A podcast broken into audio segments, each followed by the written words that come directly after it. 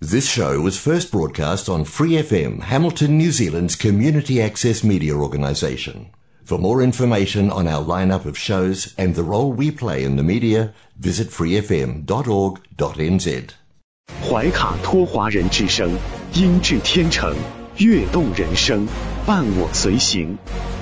怀卡托华人之声，音质天成，乐动人生，伴我随行。 You are listening to Waikato Chinese Voices. Follow our radio, share the world.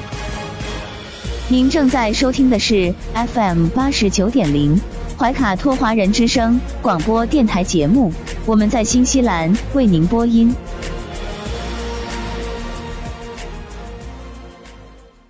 听众朋友们，大家晚上好，时间来到了二零二二年六月七号星期二晚上的七点钟。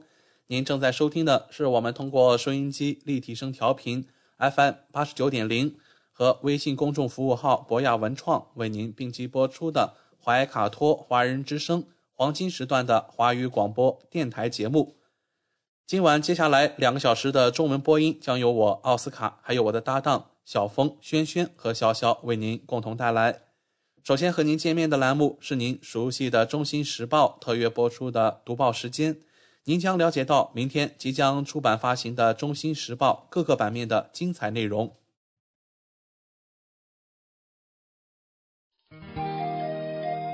关注天下，服务新华，主流视野，时代情怀。读报时间由《中新时报》特约播出。周二的中文广播节目，我们首先进入到了由新西兰南北岛全国发行的《中新时报》特约播出的读报时间。主持人小峰和奥斯卡会在这里和听众朋友们分享明天即将出版发行的《中新时报》各个版面的精彩内容。我们首先来关注一下《中新时报》版号 A 零二新西兰国内新闻。新西兰疫情最新播报：由于长周末假期，周一没有新冠病例更新。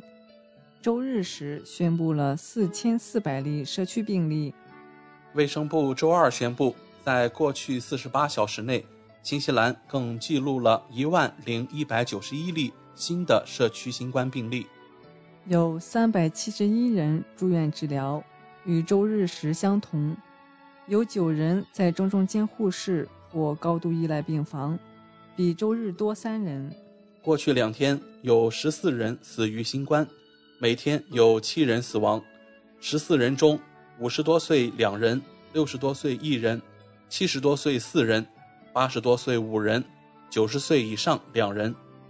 其中五人来自坎特伯雷，四人来自南部地区，两人来自奥克兰地区。北地、怀卡托和塔拉纳基各一人，八名男性，六名女性。公开报告的新冠患者死亡总数达到一千两百四十三人，死亡人数的七天滚动平均值现在是十人。病例的七天滚动平均值为六千二百零二例，低于八天前的六千八百八十五例，低于周日的六千七百七十九例。周二公布的阳性病例是通过快速抗原检测和 PCR 检测发现的，分别位于以下地点：北地二百四十八例，奥克兰两千九百九十七例，怀卡托七百四十七例，丰盛湾三百四十三例，湖区一百五十二例，沃克斯湾二百六十六例，中部地区三百六十七例。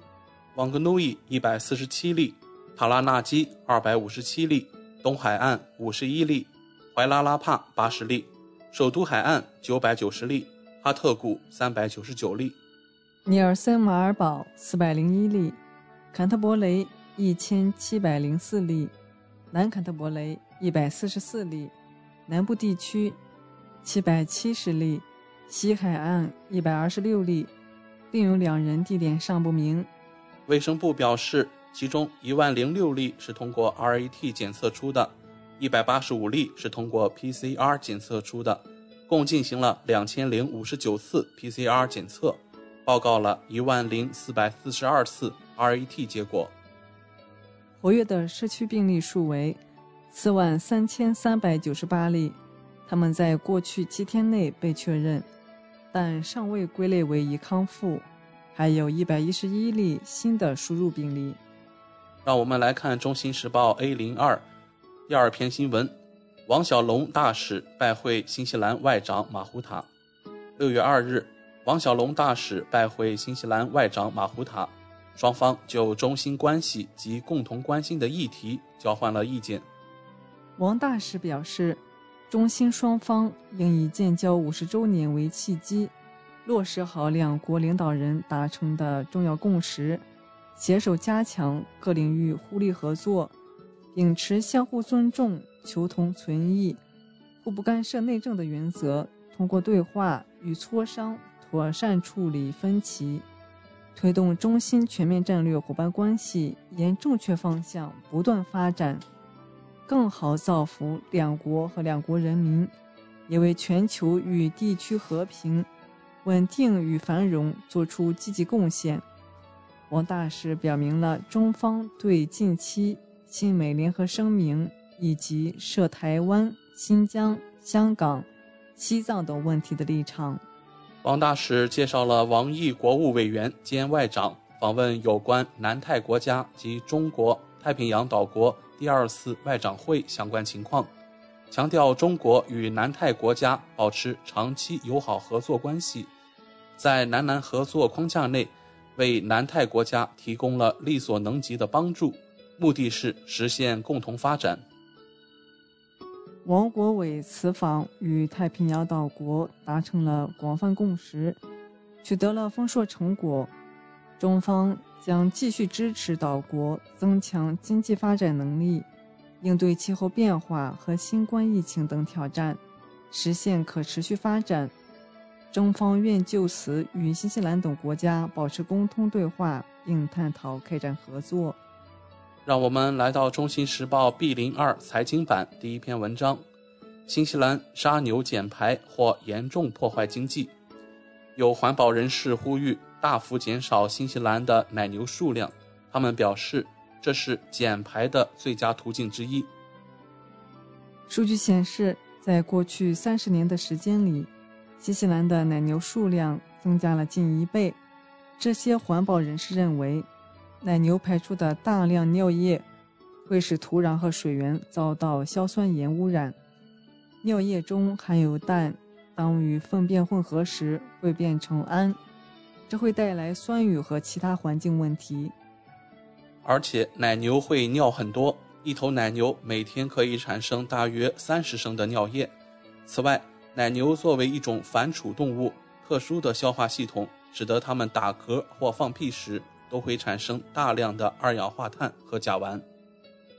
不过，新西兰农民联合协会表示，新西兰奶制品行业的排放量从2006年开始就没有再增加。不少新西兰政界人士也对简单捕杀奶牛这一做法表达了不同意见。新西兰农业部长。奥康纳就曾表示，这样的举动将对新西兰经济造成毁灭性的打击。让我们来看《中新时报》财经版第二篇文章：奥克兰超市西瓜售价破百，消费者协会表示价格合理。一位奥克兰购物者吃惊地发现，他所去的超市的西瓜售价竟然高达一百纽币。某连锁超市表示，价格昂贵的原因是西瓜已经过季。这些水果都是从澳洲进口到新西兰的。一位奥克兰购物者在上周末发现这一情况后，在推特上发表了自己对于高价的看法。本来想吃水果沙拉，但现在西瓜已经突破了一百纽币大关，我改变了主意。他分享了一张西瓜的照片，上面有一张法罗超市的贴纸，显示价格为一百零二点二五纽币。他说：“这个水果很巨大，重达十公斤。”某连锁超市表示，在某些情况下，由于气候或季节性原因，我们无法在当地采购农产品，我们会有选择的进口产品，为我们的客户提供特色产品，这次的无籽西瓜是从澳大利亚采购的，所以要承受目前正在经历的高供应链成本。成本和产品的质量与价格，这取决于产品是通过海运还是空运。新西兰消费者协会的杰马拉斯穆森鼓励消费者，如果他们不确定他们应该为某项产品或服务支付多少钱，就去看看竞争对手的定价。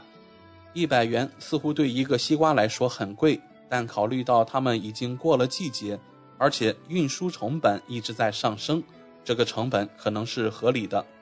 根据新西兰统计局的食品价格指数，今年四月食品杂货的价格比一年前高出百分之六点四，比三月的价格上涨了百分之零点六。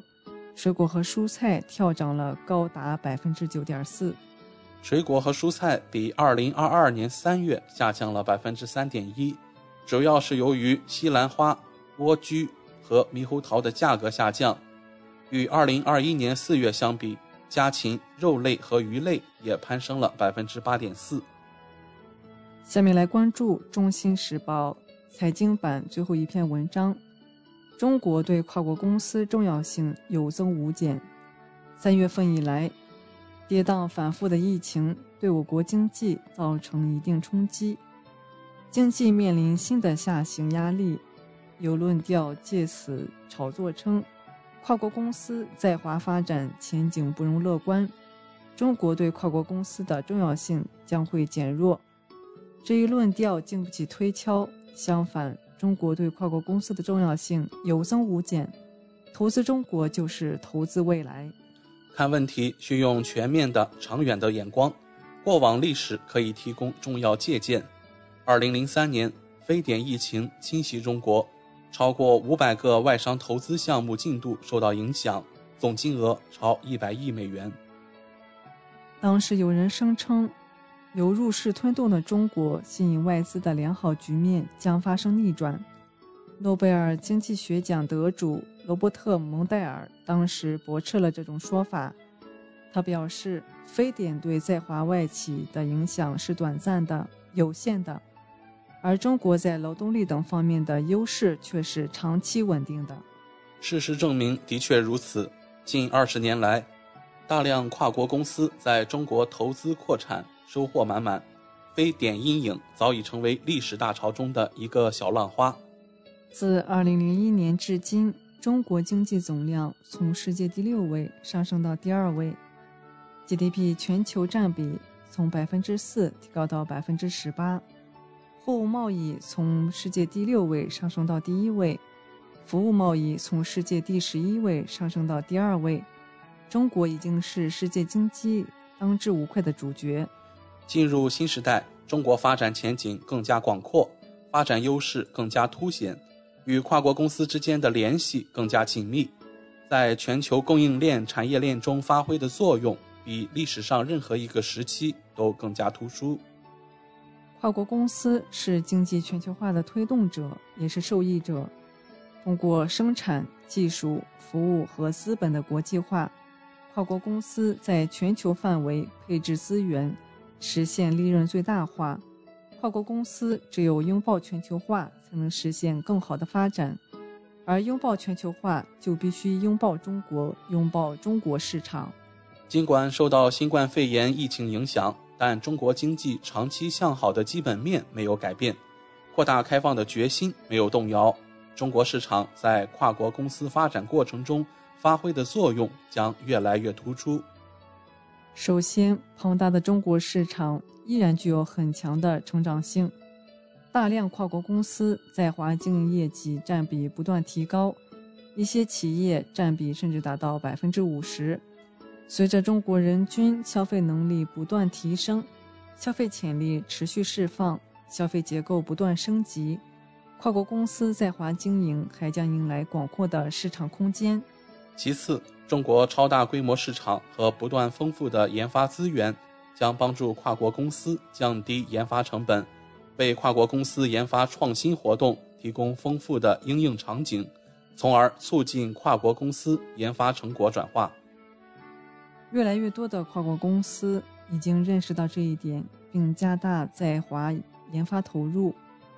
此外，中国坚定扩大对外开放，通过加入 RCEP 等积极融入全球经济，为跨国公司进一步提升资源配置效率提供了更大空间。面向未来，中国经济韧性强、潜力足、长期向好的基本面没有改变。中国将继续深化改革、扩大开放，打造市场化、法治化、国际化的营商环境，为世界各国企业来华投资兴业提供更多机遇。中国贸促会最新发布的报告显示，今年一季度，百分之七十一的受访外企维持了业务规模。百分之十六点四的企业扩大了业务规模，百分之七十二点一的企业在华增资幅度大于百分之五。这些数据表明，外资企业普遍对坚持在华发展认识清晰而坚定。近日，中央和地方各级政府纷纷出台针对性政策措施，帮助企业解决复工复产中的困难，增强了跨国公司追上全年销售目标的信心。事实将会证明，那些积极拥抱中国的跨国公司将收获丰厚的回报。投资中国就是投资未来。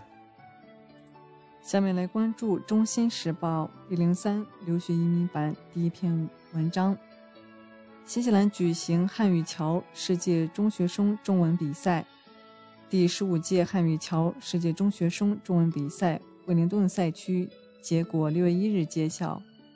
来自罗托鲁瓦男子高中宋威廉和乔舒亚·史密斯分获前两名，并获得直接晋级中国总决赛的资格。惠灵顿赛区赛事采取线上方式，于五月二十九日举行，由中国驻新西兰大使馆主办，惠灵顿维多利亚大学孔子学院承办，经层层筛选。十九名来自新西兰北岛七所中学的学生参加比赛。宋威廉说自己最喜欢北京冬奥会主题口号“一起向未来”，这是中国向世界发出的邀请，我愿意接受这个邀请，成为国家间沟通的桥梁。学习中文三年的史密斯说：“中国文化四海之内皆兄弟的气魄让他感动。有朝一日，他希望中国人知道。”在新西兰也有很多像他这样的兄弟。中国驻新西兰大使王小龙勉励参赛者坚持学习中文，努力学好中文。他说：“希望越来越多的新西兰青少年加入中新语言文化交流的大家庭，成为中新两国人民友谊和交流的使者。”今年新西兰赛区第一次实行分赛制，比赛分首都惠灵顿。最大城市奥克兰和南岛克莱斯特彻奇三个赛区分别举行，每个赛区的前两名直接进入中国总决赛。据悉，奥克兰和克莱斯特彻奇赛区比赛将于六月中旬举办。让我们来到《中新时报》C 零三房产版，第五届进博会新西兰招展推介会成功举办。六月二日，中国国际进口博览局。中国驻新西兰大使馆、新西兰中国商会在奥克兰共同举办第五届中国国际进口博览会招展推介会。中国驻新西兰大使王小龙、新西兰驻华大使傅恩来、中国国际进口博览局副局长孙崇海线上出席并致辞。中国驻新西兰商务参赞黄岳峰、新西兰中国商会会长、中国建设银行。新西兰首席执行官启军，新西兰中国关系促进委员会执行董事孔思达，新西兰贸易发展局中国区市场经理刘健，新西兰中国贸易协会主席汤姆森现场出席并致辞，一百余家新西兰企业参会。王小龙大使表示，进博会是中国对外开放的标志性活动，是世界一流的开放合作盛会。是展示创新方案、挖掘市场潜力的绝佳平台。新西兰产品在中国市场获得巨大成功，清洁、绿色、创新代表了新西兰整体的品牌形象。前四届进博会有超过二百家新西兰企业参展，与各国企业一起分享发展机遇，实现合作共赢。傅恩来大使表示，新中关系是新西兰最重要的外交关系之一。新西兰政府支持企业参展，反映了对华关系的重视。今年是新中建交五十周年，具有里程碑意义。新中双边经贸发展给两国和两国人民带来了利益。疫情期间，新中双边贸易表现坚韧，货物贸易持续增长。新西兰企业认为，参加进博会，无论在促进对华商业利益方面，还是在加强与合作伙伴关系方面。都具有非常重要的意义。孙成海副局长表示，自首届进博会以来，新西兰企业积极参与参展，面积连续四年增加。乳制品、葡萄酒、肉类、蜂蜜等特色农产品、天然保健品和高品质的日用消费品等，通过进博会成功亮相，被中国消费者熟知。进博会将为中新经贸务实合作持续提供广阔平台，促进双方贸易投资，增进人文交流，共享经济发展机遇。为攻克时间，进博局不久前发布了第五届进博会企业商业展特别支持措施，助力包括新西兰在内的各国参展企业取得更好的参展实效。王岳峰参赞表示。新西兰和中国作为全面战略伙伴，有更多合作潜力可以挖掘。越来越多的新西兰企业希望通过进博会平台，发挥各自在不同行业的优势，拓展中国市场。中国积极参加并推动区域全面经济伙伴关系协定和数字经济伙伴关系协定，进一步融入地区和全球经济，实现互利共赢、共同繁荣。启军会长表示，进博会是新西兰出口商展示产品、分享经验、建立合作关系、展示对中国消费市场程度的重要平台。第五届进博会新西兰馆将在食品与农产品展区以更大规模、更加位置亮相，进一步提升新西兰企业的形象。孔斯达执行董事表示，新中关系促进会最近发布研究报告显示，2021年新中双边贸易总额达到377亿新西兰元，超过了2019年新冠肺炎爆发前的水平。其中，新对华出口增长近20%，从华进口增长26%。尽管面临挑战，新中贸易关系仍然有潜力。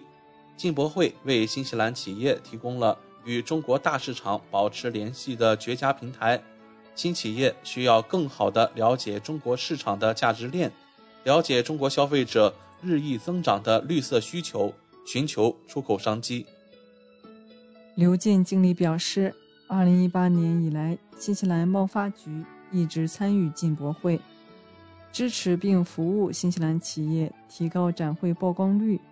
进博会帮助新西兰企业。进一步建立了在中国的业务，联系了更广泛的买家群体，扩大了商业影响力，建立了企业品牌形象。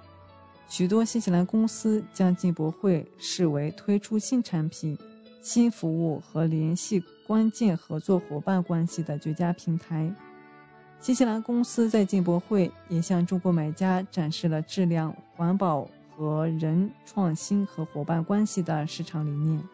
随后，让我们来到《中新时报》第零二文娱版第一篇文章：拾艾草制书签，新西兰中文学子迎来端午工坊。新西兰惠灵顿时间六月二日，惠灵顿斯考特学校十年级的多名中文班学员，在中国传统佳节端午节前夕，体验了惠灵顿中国文化中心的端午工坊。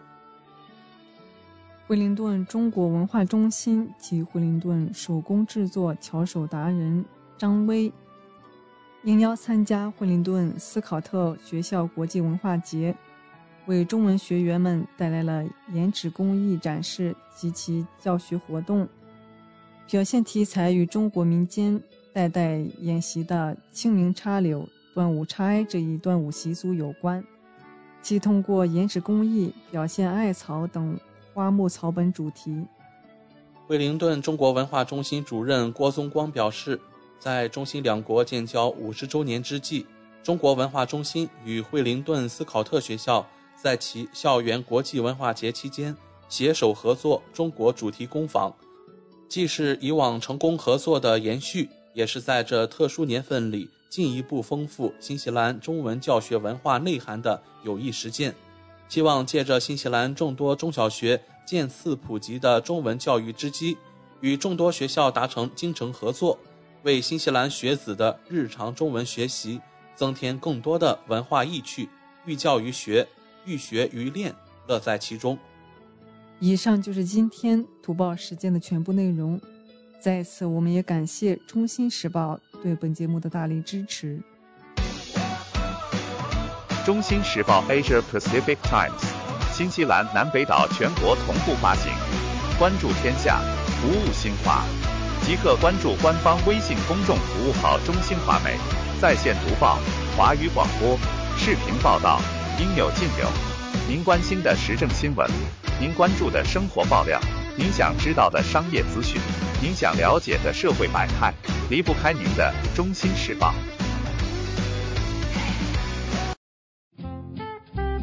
您正在收听的是怀卡托华人之声，调频立体声 FM 八十九点零。这里是新西兰中文广播电台节目。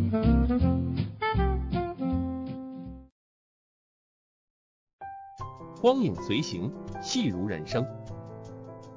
怀卡托华人之声中文广播带给您精彩经典的影视剧和纪录片分享，让我们与您展开一段胶片之旅，共同陶醉于光影世界。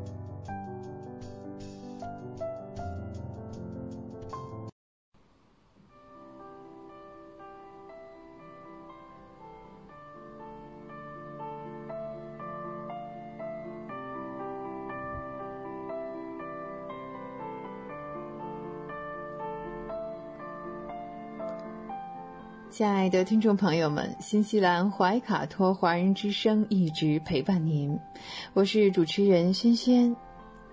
光影随行，戏如人生，分享精彩的影视作品，无论是电影、电视剧，还是优秀的纪录片，都会陆陆续续的来装点您的生活。今天我们来一起聊一聊金像奖啊。香港金像奖啊，大概有四十年了。那拿下金像奖的，我们说得奖者是无数的，但是作为终身成就奖的获得者，真的是寥寥的几位。但是个个都是呃实至名归的。今天我们就来聊一聊这个话题。香港金像奖呢是华语三大奖项之一，成立于一九八一年，在第二年开始呢加入了终身成就奖，旨在表彰对香港电影有卓越贡献的电影工作者。那这个奖呢，因为这个真的是咖位太高了，也不是每年都来颁发的，有就有啊，宁缺毋滥，没有就是没有。经过金像奖下属机构要全票通过才能。获选，所以呢，这个奖项的含金量是特别高的。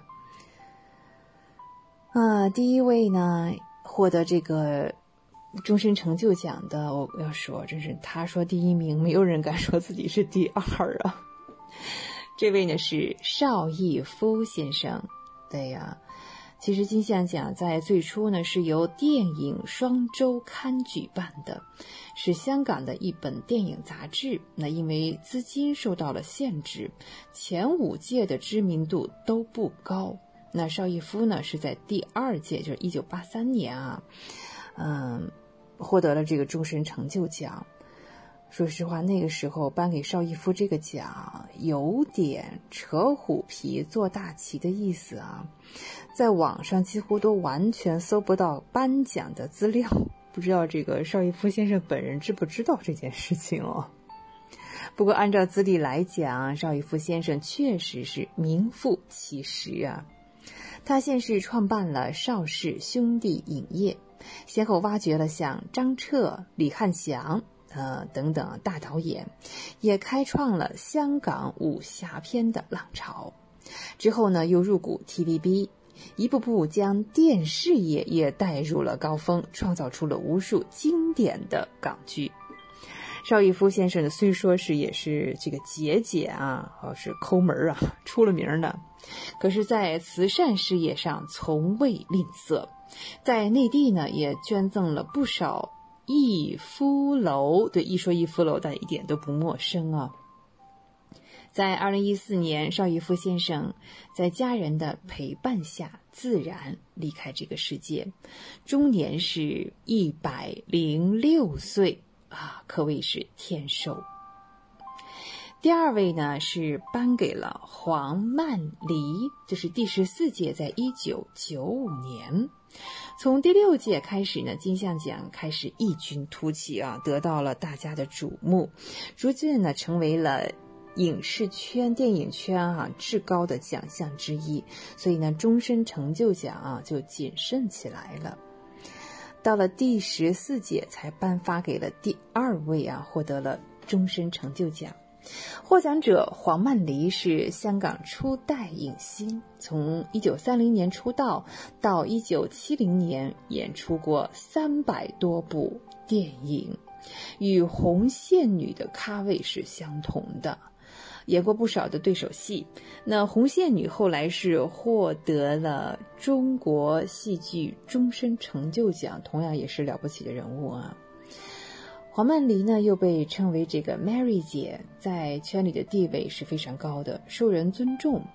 像呃李思琪呀等等这种老牌艺人，在她面前呢也都算是晚辈了。获得终身成就奖时呢，黄曼梨已经八十二岁啊，这时候她的状态不是特别好啊，有一些这个老年痴呆，所以呢，奖杯是由周润发亲自送到家里啊，这也是相当的门面。呃，但是在三年之后，非常可惜啊，黄曼梨就因病去世，享年八十五岁。接下来是第三位啊，叫何冠昌。他是在第十八届，也是在一九九九年啊。其实这届这个奖颁的有点纪念奖的意思啊，但何冠昌本人是在一九九八年就去世了。第二年呢，一九九九年是追颁了这个终身成就奖给他，当时呢是由他的女儿来带领的。说起何冠昌啊，可能有点陌生，但是他是嘉禾的，哎，嘉禾影业知道了，嘉禾的创始人之一，主要负责呢电影制作，更是猜猜是谁的干爹？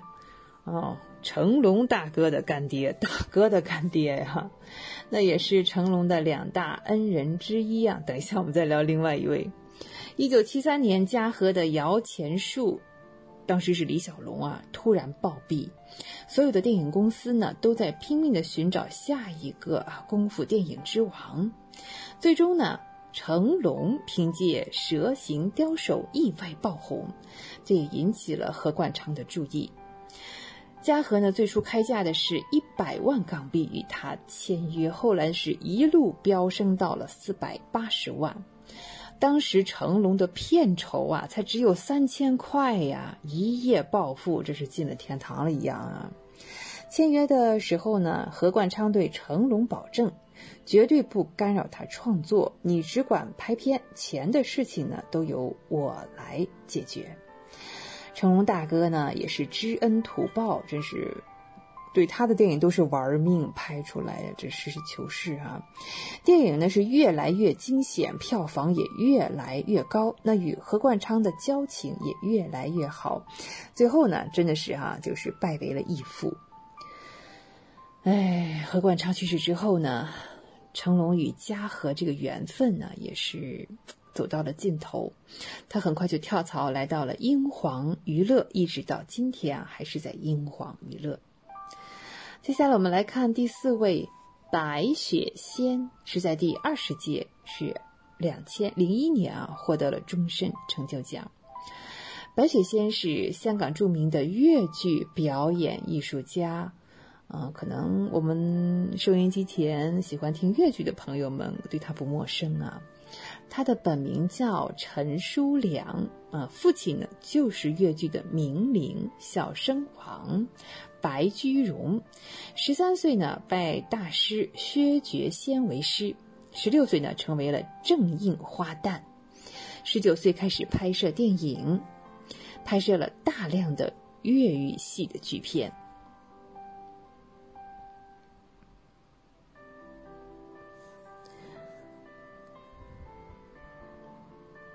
两千零一年获得终身成就奖之后呢，白雪仙也是迎来了获奖的一个爆发期啊，又赢得了香港艺术发展终身成就奖，还有紫金星奖章等等。如今啊，白雪仙呢依旧在世，她已经九十四岁了。虽然一生呢没有结婚，也没有子女，她把她的精力呢都放在了粤剧艺术呃事业上面，非常值得敬佩。好，我们刚才来聊了这位啊，张彻哇，这是在第二十一届上获得终身成就奖那，是在两千零二年了。张彻是新派武侠片的开创者，挖掘了不少的人才，比如说狄龙，我们前期聊过的姜大卫先生是，还有王宇、吴宇森、刘家良等等啊啊，对，还有陈慧敏大哥，呃，日后呢也真的都是成了影坛的大哥。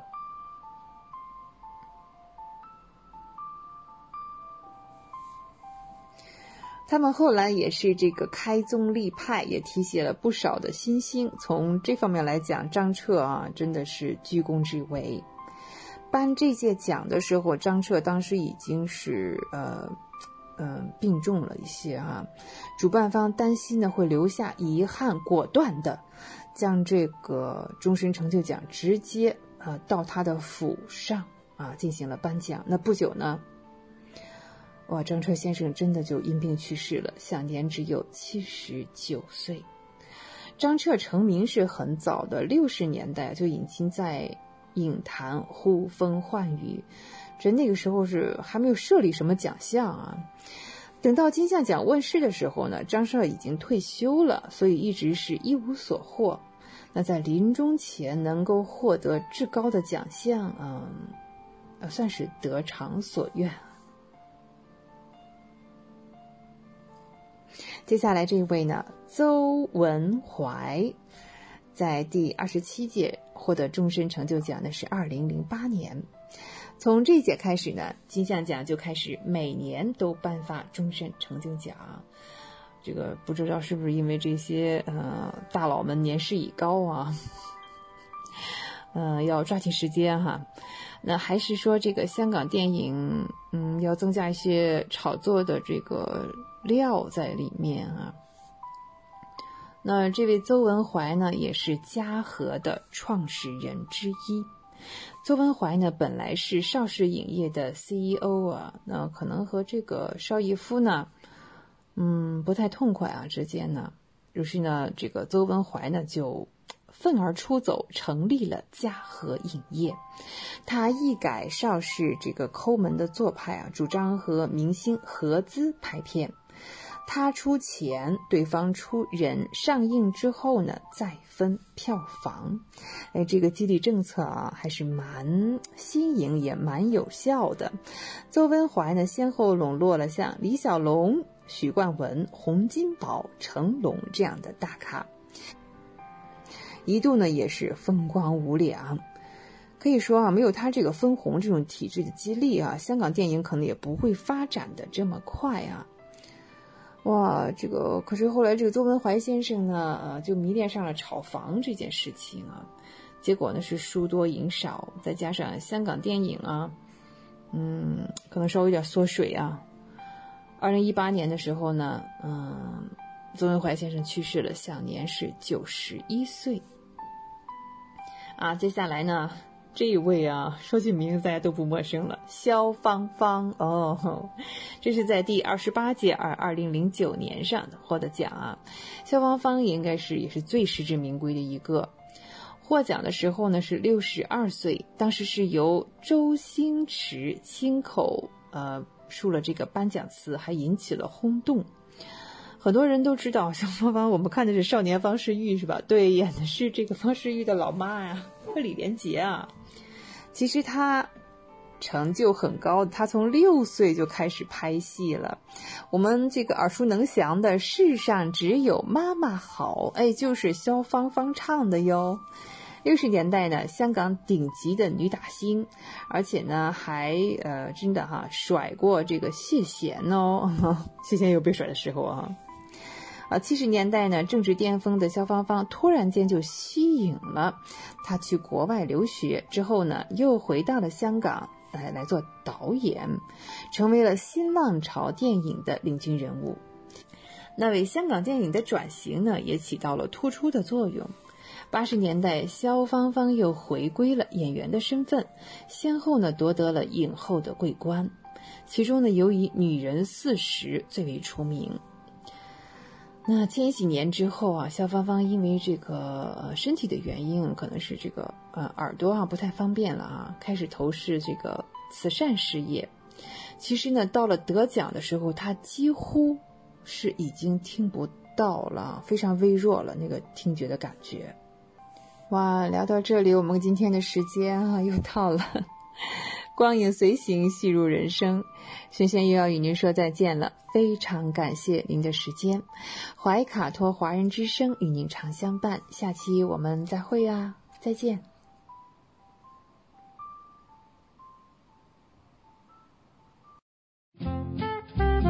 您正在收听的是怀卡托华人之声，调频立体声 FM 八十九点零，这里是新西兰中文广播电台节目。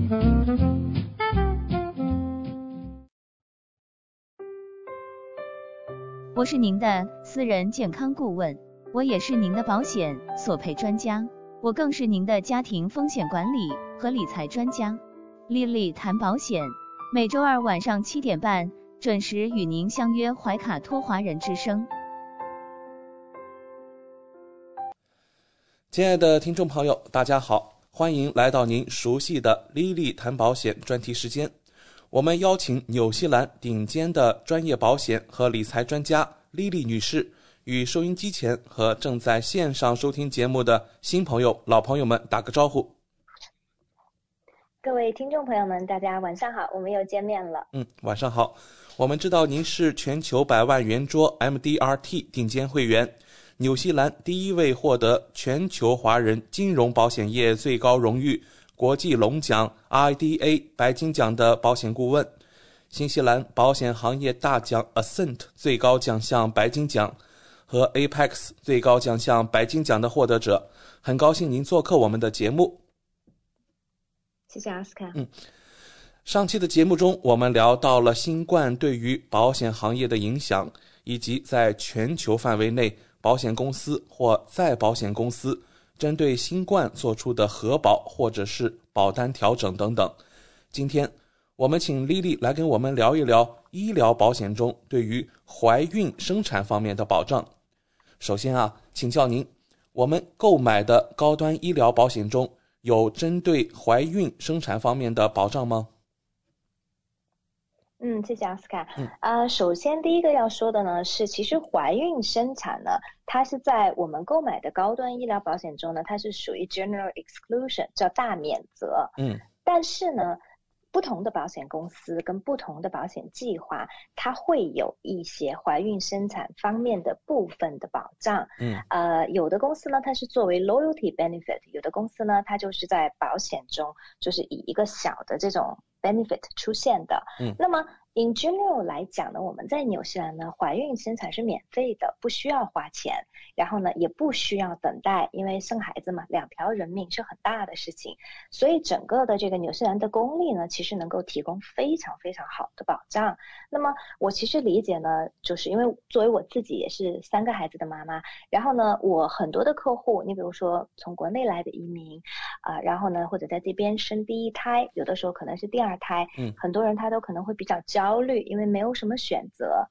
因为在国内的话，大家可以选择去啊医院，然后找不同的医生，是的。然后呢，主任医生啊等等。那么在纽西兰的话呢，因为我们的公立医疗系统呢，其实能够为产妇啊。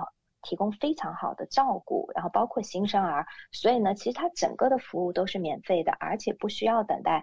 所以呢，我们在纽西兰呢，我先跟大家简单的讲一下我们在这边就是怀孕生产整个的一个程序。嗯啊，那当然就是说如果。啊，收音机前的听众朋友们呢，如果对这方面没有什么太多的概念的话呢，可以正好趁这个机会呢，可以了解一下。然后我们再来谈到是说保险，我们的医疗高端医疗保险中是否有对这方面的一些部分的一些保障。首先来讲呢，当我们就是说啊怀疑自己怀孕了或者发现自己怀孕了呢，呃，大多数的情况呢，我们有第一个去见的这个相关的专业人士呢，要么是家庭医生，要么呢是助产士。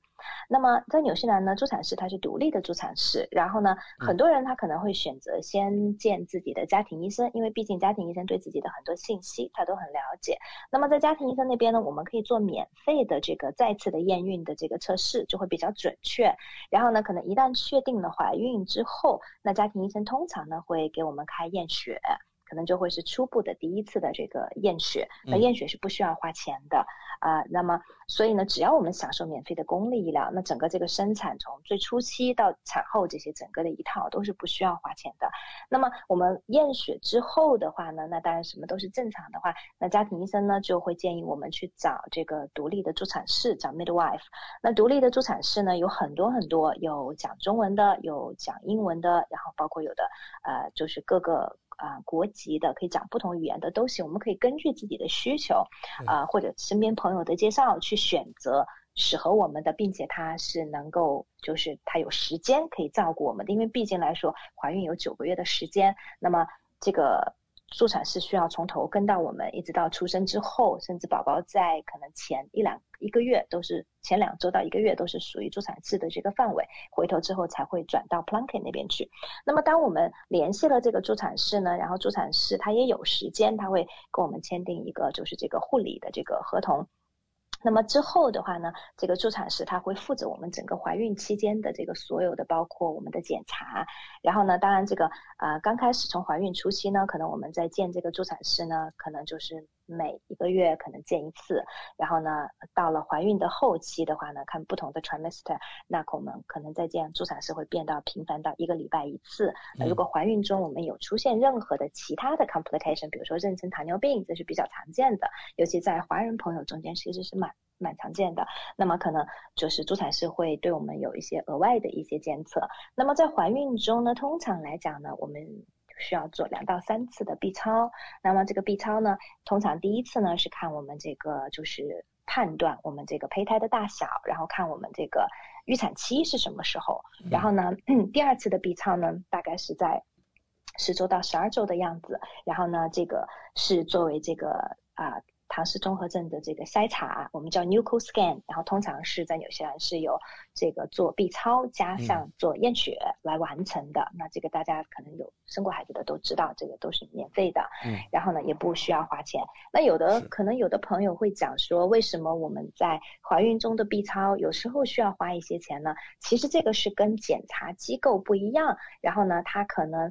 呃，申请到的政府 funding，或者是说它制定的价格不一样，那有很多的地方我们是可以选择免费。去做这样的检查完全不需要花钱，也有部分的检查机构要收一部分的钱。你比如说有的地方可能要收五十块钱或者是什么样的。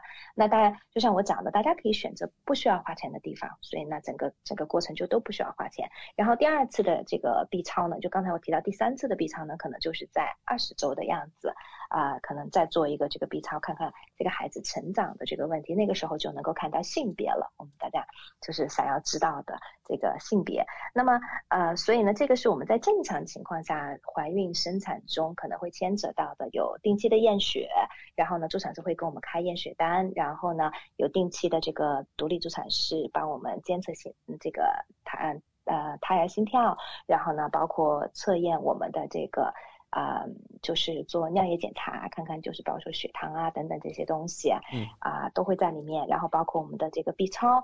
那如果是说我们在怀孕中有遇到一些高风险的一些问题，比如说妊娠糖尿病啊、妊娠高血压等等这些，那么通常呢，助产师会推荐我们到公立医院去见这个专家。公立医院有专门的妇产科的这个专科，那这样的这个见专科也是也不需要花钱。然后在这个时候呢，往往这个可能 B 超就会比较频繁，可能就是每次去见专科都要再做 B 超，可能就变成每个月做一次。嗯，所以呢，可能不同的人的情况不一样，可能就是有的时候可能接受的服务，可能有的人觉得说。啊，非常的密集，我能够做的检查，或者是见医生。有的人觉得说好像，哎，整个孕期好像也没有什么太多的检查，也没有什么人理我这样子。那但这个主其实就是根据就是产产妇具体的身体的情况跟胎儿具体的情况。然后我们生产的话呢，嗯，我们可以选择在两个地方生产，一个是公立医院，另外一个是生产中心。那么这两个呢各有各的优缺点，当然我相信很多人有自己的 preference，有的人选择在家里也可以。那么呃这个在医院里头呢，那好处呢肯定就是说，因为万一有什么意外的话呢，它可能比较能够快的能够应付。然后呢，在这个生产中心的话呢，环境可能比较 relax 一点，很多人他可能会比较喜欢。那么通常情况下，如果是顺产的情况下呢，在公立医院很快，那公立医院也会让我们转出院转到这个生产中心。然后呢，还有一个我们经常会遇到的一个问题呢，就是我们经常会被问到，我是否可以选择性的剖腹产？很多人会问到。那么呃，我们如果是在公立医院正常生产的话呢，那他这个呃通常情况下，医生是不会建议我们去选择性的这个剖腹产的。那除非就是说我们在生产中遇到困难。然后呢，或者需要紧急剖腹产这种情况，那正常的情况下都是在鼓励我们顺产。那么这个呢，就是谈到我们整个在这个生产过程中，可能就是说正常的一种情况。那么现在我们来谈谈这个保险里面对这个怀孕生产的这个保障。嗯，那么首先来讲呢，刚才我提到了大多数的高端医疗保险。它对于怀孕生产呢，它都是在大免责，因为我们公立医院能够免费提供这方面的保障。因为我们之前在谈到高端医疗保险呢，我们也强调了这一点，就是说我们纽西兰的高端医疗保险，它是建立在公立医疗的基础上的，所以公立医疗能够及时救治的东西呢，呃，我们的医疗保险都会用不上。刚才这我提到的怀孕生产就是其中一个典型的例子。嗯，那么呃，我们的保险中它对怀孕生产会有一些什么样额外的保障呢？第一个。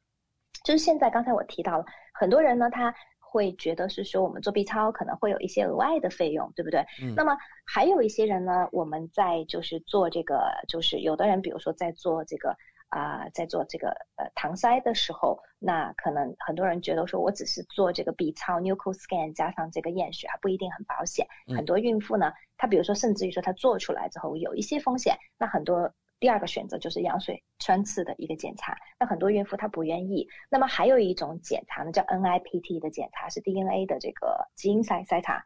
那这个是现在越来越流行，因为我当时在生我们家，我没有记错，可能老大跟老二的时候还不是那么的流行，在我在我生我们家老三的时候就已经很流行去做这个 N DNA 的这个检测。现在我们经常我能看到客户索赔这样的东西。那所以说呢，如果我们要做这个 NIPT 的检查呢，可能不同的地方收费不一样，但是挺贵的，可能就是在大概七八百块钱不等吧。那么所以这方面的费用呢，就是如果是我们的。高端医疗保险里面有提供怀孕生产方面的保障，那么它就会允许我们可以索赔这个。但是我举一个例子，不同的公司呢，它对于怀孕生产的保障呢，它其实不一样。我拿我自己的保险来举例子吧。你比如说我的保险呢，我买的是 AI 这个公司的这个 Private Health Plus 这个计划。那么在这个计划中呢，它对于怀孕生产呢，它其实分成了两个部分。第一个部分的保障呢，是它每一年，就是我们每一次怀怀孕，每一个人在每一个保险年度，它会有一个一千五百纽币的一个额度去支付怀孕、生产和不孕不育相关的费用。它这个地方呢，大家注意，它也保不孕不育。你比如说，像有的时候我们需要去做检查，为什么怀不上孕，会需要去看这个妇产科的专科，然后呢？就是看专科需要花钱嘛，然后呢，私立的妇产科专科去知道为什么我怀不上，那相关的包括这个不孕不育检查，它都在这个一千五百块钱里面，它都有保。像我刚才举的例子，我们要做这个啊怀孕期间的这个 DNA 的检测，或者额外我们做 B 超收的额外的费用，都可以在这个一千五百块钱里面索赔。那么很多人就会问说，那如果是说我怀孕的时候，我想要走私立的妇产科专科，可以吗？可以。其实，在纽西兰的大多数城市都有，包括我自己生孩子的时候，我也是选择的是私立的这个妇产科的专科。但是呢，私立妇产科专科他们通常收费呢，他们是以 package 就套餐价格他们来收的。那套餐价格可能不等，我看到的索赔中有可能三千五到可能七千块钱都有不等的这个价格，接接近七千块钱。那所以说呢，他们的套餐价格呢，那很显然，比如说我。取个中间值，比如说他要收四千五百块钱，那我的保险赔一千五百块钱，那肯定是不够的嘛，对不对？然后呢，他们这个套餐价格呢，它其实无论你是顺产还是剖腹产，它其实都是这个价格。因为像我刚才提到了，如果我们要剖腹产，那只能在公立医院进行，也没有办法在私立医院进行。纽西兰据我所知，目前私立医院还没有办法能够做这个生产方面的剖腹产的这个手术，所以呢，所以专科还是会把我们安排到公立医院去做这个剖腹产。如果说我们需要最后需要。就是需要剖腹产的话，那么另外一个问题呢，就是刚才提到了，就是它这个保险呢，比如说拿 AIA 的保单来举例子，它有一千五百块钱的这个额度。那么这个一千五百块钱的这个额度呢，虽然我们可以去做这个，包括这个啊 DNA 的检测啊、超声波的检测啊，甚至在不孕不育中呢，我们也可以做这个关于 IVF 相关的这个。检查，但毕竟呢，它这个额度是比较低的，虽然也没有垫底费，然后呢，它一个保单年，然后呢，一次怀孕我就只有一千五百块钱。那么还有一种情况呢，就是刚才我提到，我们怀孕中有时候会出现一些风险稍微高一点的，比如说高龄产妇，比如说妊娠糖尿病或者妊娠高血压，这些呢，我们都叫做 risk factor，就是叫 high risk，就是。风险比较高的这个怀怀孕，如果是这种情况呢，那么 A I 的这个保单呢，医疗保险呢，就会再提供额外的两千块钱，在这个怀孕生产方面的。那么我们可以就是用这个两千呢，就是由比如说由 G P 或者我们的专科或者我们的助产士有评估这个怀孕期间呢有任何高风险因素的情况下，刚才我举的例子，比如说妊娠糖尿病啊、妊娠高血压，我们需要进行相关的检查或者治疗，我就会有额外的这个两千块钱。这个两千块钱呢，就是在一个保单年终会有两千块钱，那所以这个两千块钱加上前面的一千五呢，如果我同时符合这个后面的这个条件的话，那我就可以有三千五百块钱我可以索赔。然后另外一个呢，在 AIA 的这个保单中，它比较好的呢是，如果是说我跨了一个保单年，比如说因为怀孕时间比较长嘛，对不对？有九个月，正好呢我可能有跨了一个保单年，那我这个两千呢我就可以索赔两次。所以说呢。最好的情况下的话，客户呢可以索赔拿到了四千加上一千五，可以是到五千五百块钱。所以呢，这个就是说，在很多数的情况下就够我们去支付这个私立的这个产科方面的这个套餐的价格。但是呢，它有一点剖腹产它是不包括在内的，所以呢，只就是我们的这个啊专科只要不特地说明这个钱是用作剖腹产的，其实都没有问题，因为。呃，我们在生产的时候并不知道会是顺产或者是剖腹产，而且这个钱我们是提前交嘛，对不对？嗯。那所以呢，这是刚才我谈到的第一个，就是我自己的这个保险公司。另外一个呢，就是我谈一下市面上最大的两家医疗保险公司，一个是 Southern Cross，一个是 NIB，这两家公司都是买的人也特别的多。Southern Cross 这个公司呢，如果比如说我们买的计划是 Southern Cross，比如说最流行的叫 Wellbeing Two 这样的计划的话呢，那购买了保险，它一年以上呢有这个产科、妇科专科或者麻醉师提供的这个护理和服务，它包括了 B 超啊、多普勒超声波啊，像这些，它每年呢它有提供七百五十块钱的这个索赔额度，但是我们需要负责这，我们需要支付垫底费。然后呢，所以它有一些条件，第一个是要等十二个月，然后呢，第二个呢就是我们需要付垫底费，它最多会赔到七百五十块钱，所以它额度呢不多不多。然后呢，另外一个的话呢，就是我们如果有的客户买的是 Southern Cross 比较贵的产品叫 Ultra Care，因为 Ultra Care 呢，它里面呢有包括了就是含家庭医生跟买药这个部分，那么所以说呢，在 Ultra Care 呢，它的额度就会比它的这个 Wellbeing Two 的这个额度要高一些，它会提供到一千块钱。对他的这个索赔的这个额度，但是也是要等一年。对，嗯，然后呢，还有一个呢，就是呃，我们刚才提到的这个啊，刚才我们提到的，在这个 NIB 的这个计划，那 NIB 呢，也是一个比较流行的一个医疗计划，高端医疗保险的计划。那 NIB 的话呢，它对于单次怀孕来讲呢，在一个保单年中呢，它目前的额度算是最高的，在。行业中，目前就是三三家公司对比中，在这三家公司中算是最高的。它每年呢，每一次怀孕，它每一次怀孕，它可以提供到四千块钱的这个关于怀孕中由家庭医生、专家或者是助产士评估怀孕期间有高风险因素，它这个注意大家注意就是它有高风险因素需要进行相关检测等等，然后呢，它会保到四千块钱。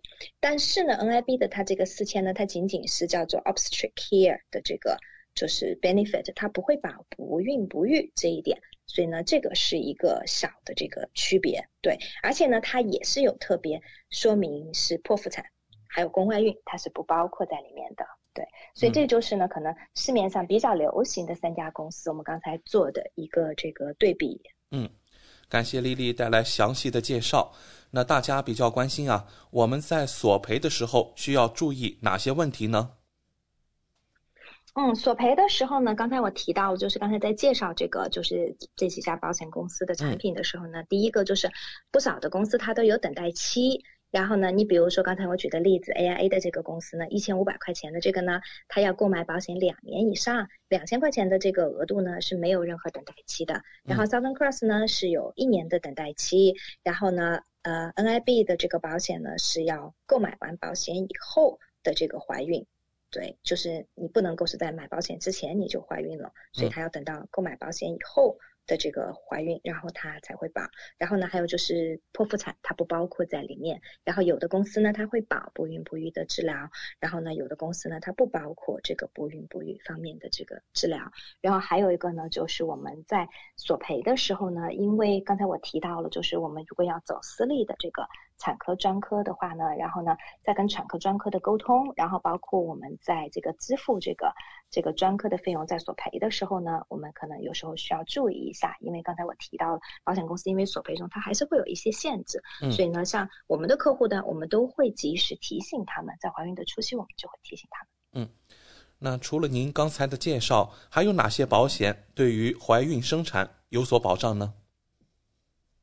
嗯，没错，就是怀孕生产呢，因为是个风险很高的事情，对于妇女来讲，那所以说呢，我们经常也会遇到客户会询问，是说，呃，但我们的大病保险会保吗？我们的人寿保险会保吗？嗯，那我们从这个就是 general 的角度来讲呢，那如果我们因为怀孕遇到了，你比如是说很不幸遇到了风险非常大的，然后比如说导致引发其他的并发症去世，那人寿当然是会赔。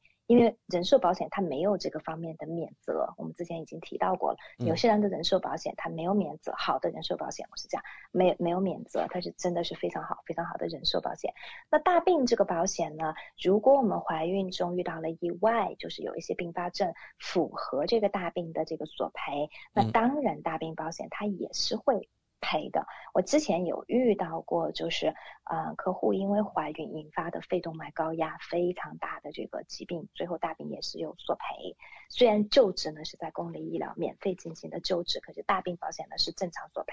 大病保险它就是说，只要你符合它的条件，无论是我之前提到过的，我们因为不幸感染了新冠，然后呢进重症监护，或者是我打了疫苗造成了一些，或者因为怀孕造成了。这个严重的一些啊反应，只要达到了它的这个索赔的标准，它都会理赔。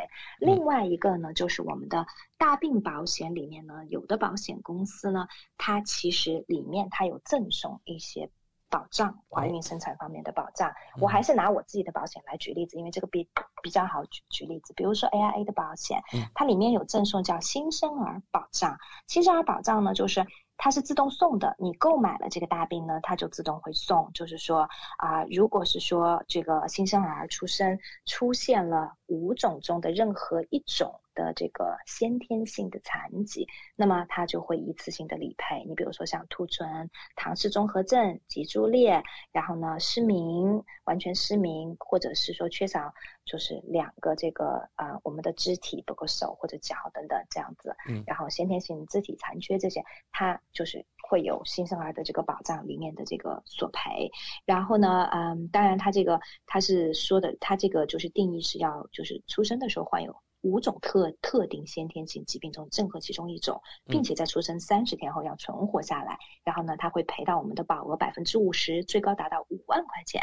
但是呢，我们索赔这个不会降低我们投保的，我们大人投保的这个重疾保险中的这个保额，它是它是不会降低的。所以这个是大病中第一个是自带的。另外呢，我们在购买大病保险呢，我们可以选择性的投保呢，它叫。Maternity 的一个保障，就是怀孕生产方面的这个保障。当然，这个选择性的这个保障呢，它叫 optional children and maternity benefit，就要单独的加钱。当然也不是很贵。那这个保障呢，它其实主要是把怀孕中呢三种比较严重的这个。怀孕中出现的意外，第一个呢，子痫，我之前也有客户索赔过。然后第二个是葡萄胎，然后呢，第三个是弥散性血管内凝血，就叫我们英文简称叫 DIC，这个是很严重的。那我们遇到任何这三种中的这个怀孕中的 complication，这个妊娠一定都需要终止，因为风险是非常大的啊。那么所以呢，它我们如果有加选这样的保障的话呢，那么它就会理赔，但它理赔呢，它因为这个加选的这个保额并不是很。就是这个这个这个保障并不是很贵，所以它的理赔呢就只有一万块钱，也不是很多。但这个理赔呢也不会降低我们本来购买的大病的这个额度。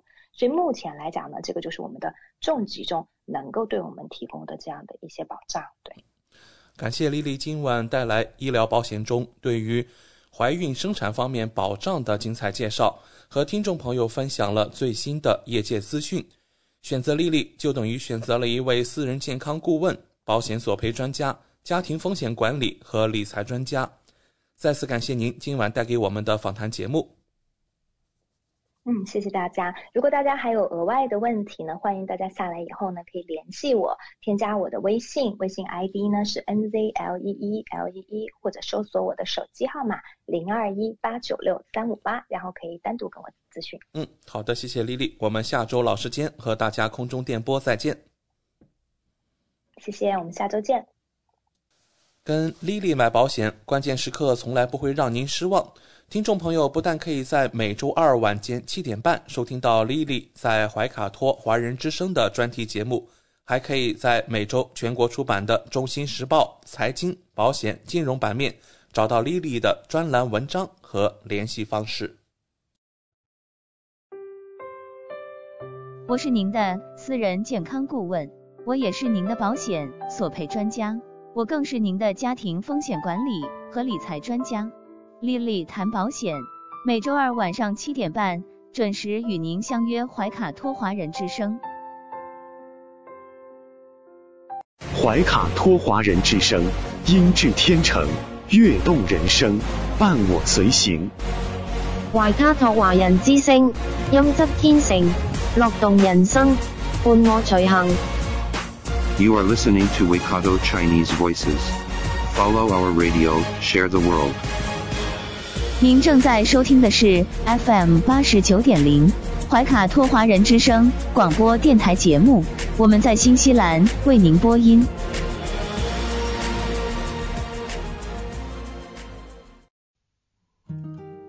感受东方文化，体验汉语魅力。怀卡托华人之声电台主播轩轩主持，中文了不得，让您足不出户，感受地道中文，轻松学汉语，快乐中国行。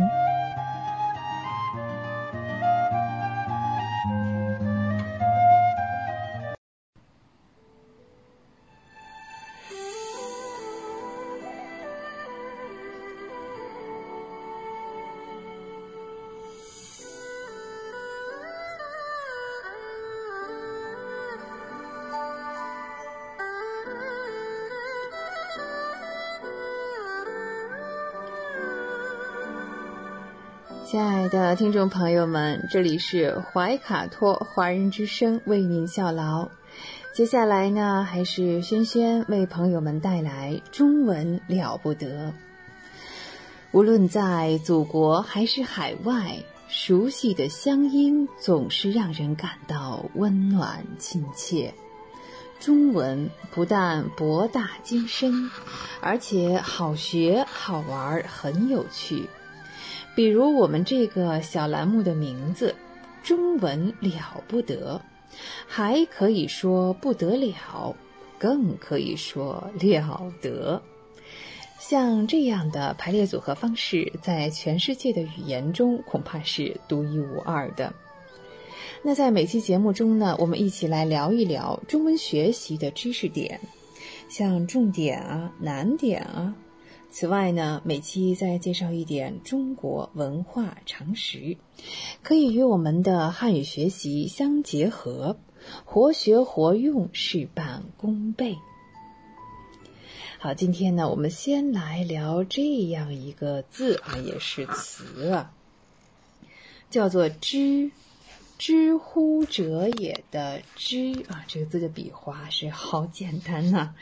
我们记得在上一次节目当中呢，我们聊过是，哎，是呢，在古代汉语当中的用途是蛮多的。我们上期聊的是保留到现代汉语当中的两种，今天我们来聊这个“知”啊，也是有蛮多种的用法。我们先来聊聊它作为代词的用法哈。之是古代汉语当中常用的代词，一直沿用到今天，特别是在呃书面语当中，它的意思呢，相当于现代汉语当中的一项他、他们、呃这个、那个，用在动词后面呢，作为宾语，呃代替前面出现过的人或者是事物。我们还是来举个例子哈。嗯，真正没有价值的，随着时间的流逝，人们的关心也随之淡薄。啊，随之淡薄之。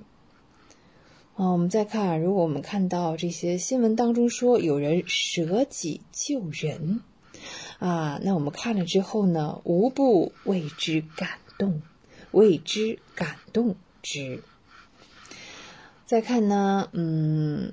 老师们呀，要改变一些教学方式啊？为什么呢？使之适应学生们的学习特点。对，老师们呢要改变呃课程的教学方式，为的是使之适应学生的学习特点。嗯，我们再说印度哈，其实，在很长时间内啊，并没有创造出释迦摩尼的形象。那代之呢，是以菩提树，还有像散花坐台这一类啊，作为一个象征了。代之以菩提树，散花坐台代之之。好，嗯，我们再看啊，其实这个代之以作用就是用什么？代替它，啊，指的是呢，释迦摩尼的塑像，哎，这个之就带释迦摩尼的塑像来代替释迦摩尼的塑像。那再看我们刚才聊了说时间的流逝啊，啊，这个之呢指的是啊世纪啊随之淡薄了。嗯，我们再看呢下面我们举的例子啊，这个之啊指的是教学方式，使之适应学习的特点。那是什么适应学生特点？我这个之带的是对我前面聊的教学方式呀。成语当中啊，这个用的之简直太多了，求之不得是吧？再来取而代之，还有哎呀，当之无愧，受之有愧，有没有？呃，还有像置之度外等等。啊，这些是常用的。那这个之呢，代表的对象，我们聊天的当中呢，或在句子的上下文当中呢，是一目了然、非常明确的。好，我们这个之关于这个之代词的用法哈，先聊到这里。好，接下来呢，我们再来聊单独的一个字哈，其实也是一个词啊，叫做随。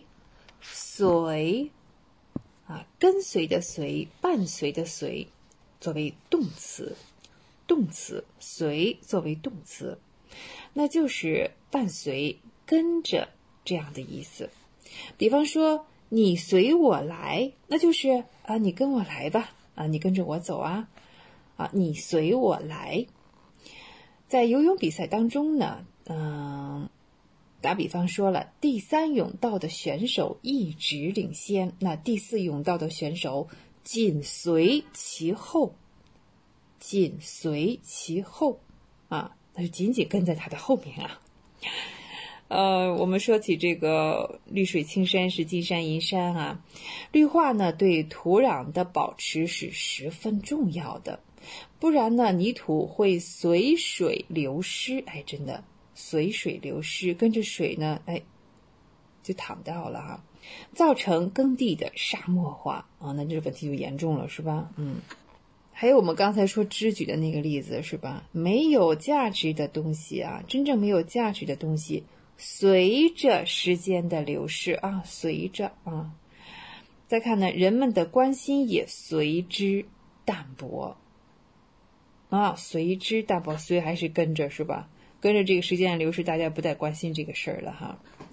随啊，经常和着一起用，发现吗？我们刚才举的例子当中就有哈，结合成随着，随着它的后面就可以接段短语啊。之后呢，可以放在句子的开头，也可以放在句子的中间。在句中呢，我们还是举例子吧哈。我们说改革开放啊，呃，给我们带来了无限的可能。那当然了，也有很多问题都暴露出来。好，随着改革开放的进一步深化，很多问题暴露出来了。啊，这是跟随着事情啊，所有的事情都是这样，不会百分之百都是正面的，一定是两面都有啊。随着改革开放进一步深化，很多问题都暴露出来了。嗯，那当然，看改革开放之后呢，我们的物质生活水平是不是有了极大的提高啊？真的，目前真的来看是发展到了物质极大丰富的水平啊。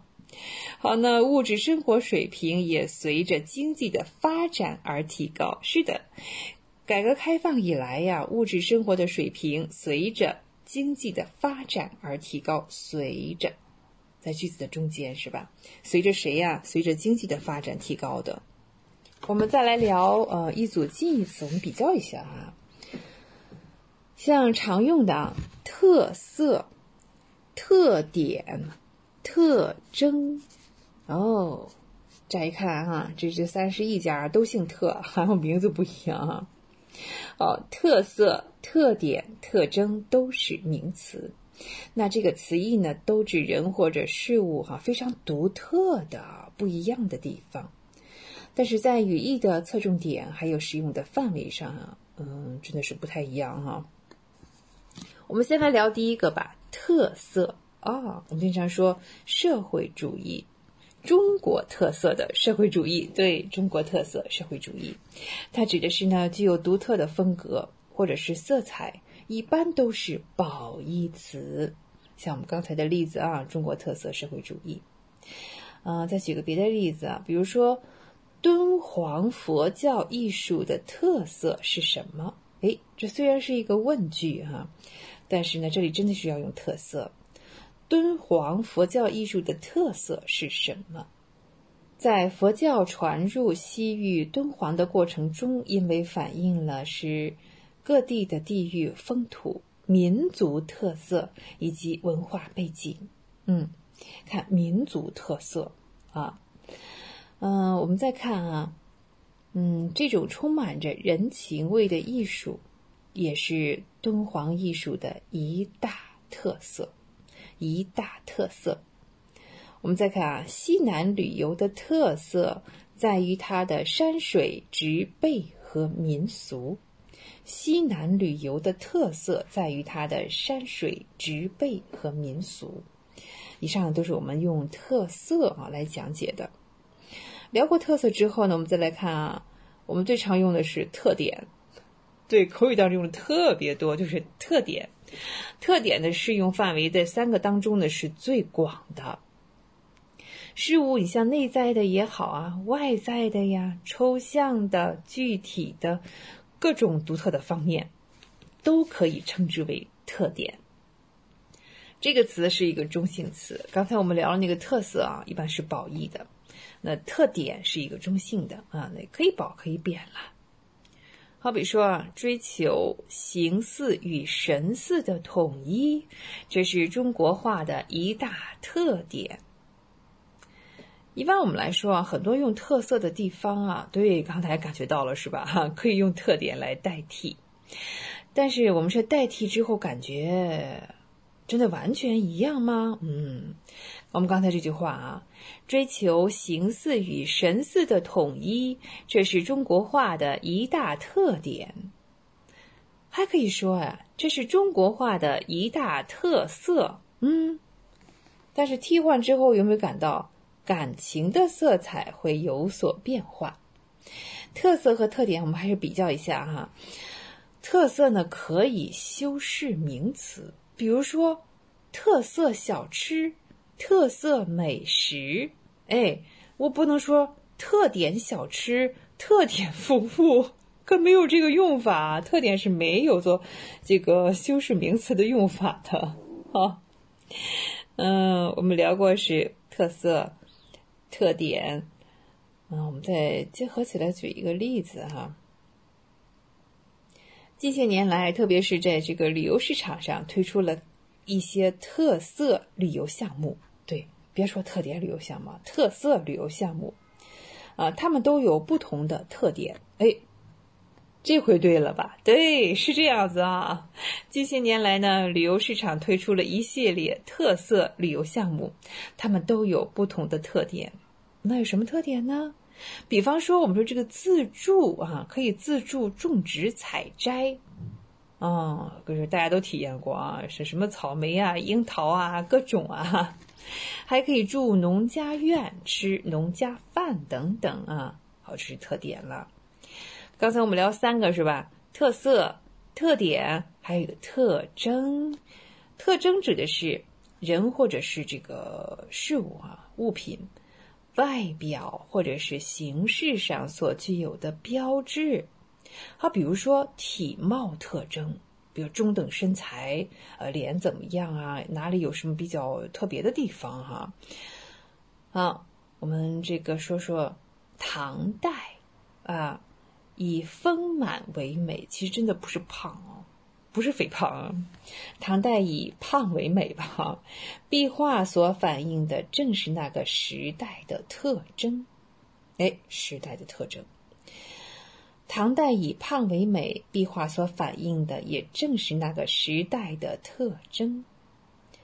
小学及学前教育要注意儿童心理特征哦，这一点非常重要。特别是呢，在这个阶段，如果搞了过多的。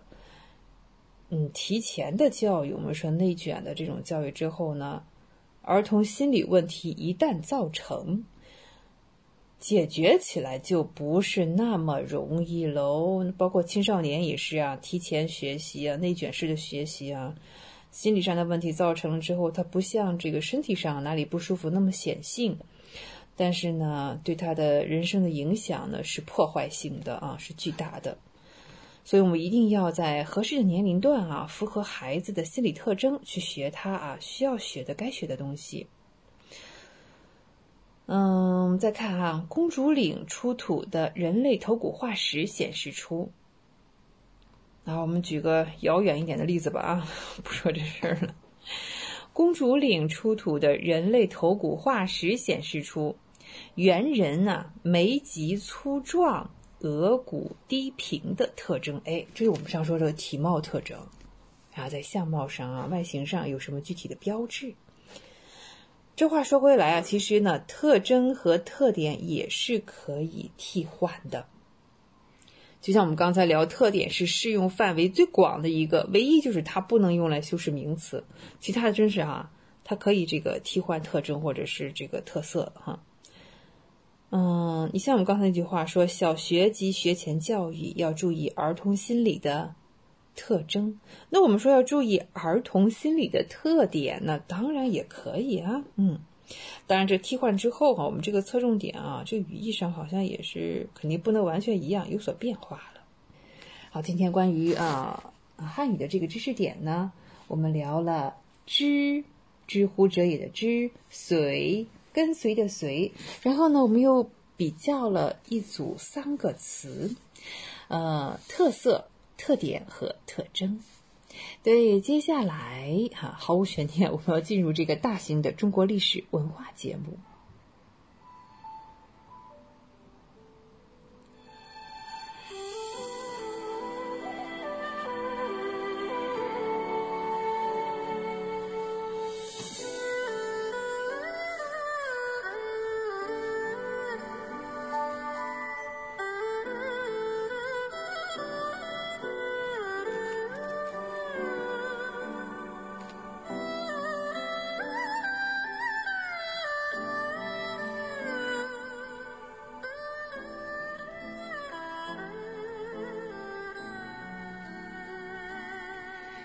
中国的近代史当中嘛，我们进入了国民党统治下的中国。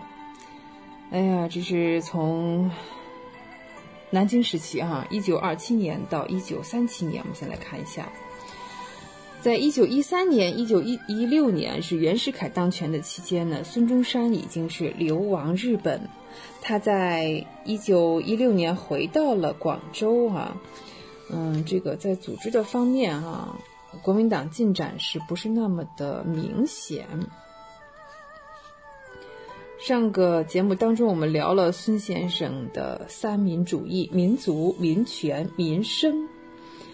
到孙中山先生在一九二五年去世啊，嗯，怎么说呢？他的这个三民主义还要继承下去啊，国民党大业啊还要继续下去。到了一九二六年，黄埔军校毕业的学生达到了数千人，那国民党军队呢也达到了十万人。国民党成为了中国重要的党员的人数呢，大约是二十万啊。这当中呢，当然也分为了左派和右派啊。中国社会的内部变化也就促进了国民党的发展。呃，工业在城市当中呢开始兴起了。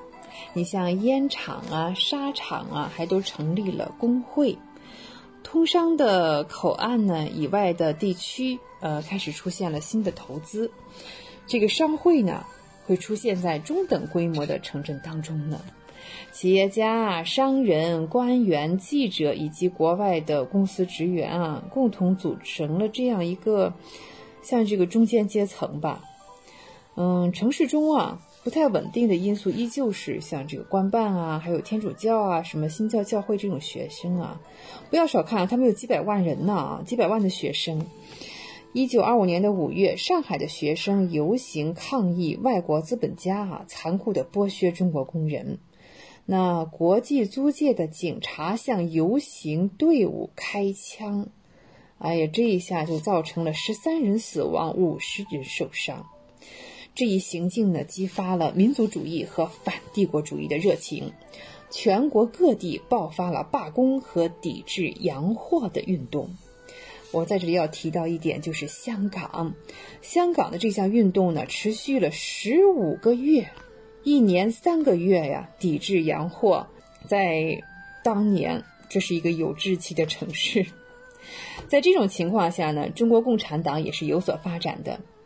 一九二六年，党员的人数大约是两万。哎呦，那时候国民党二十万。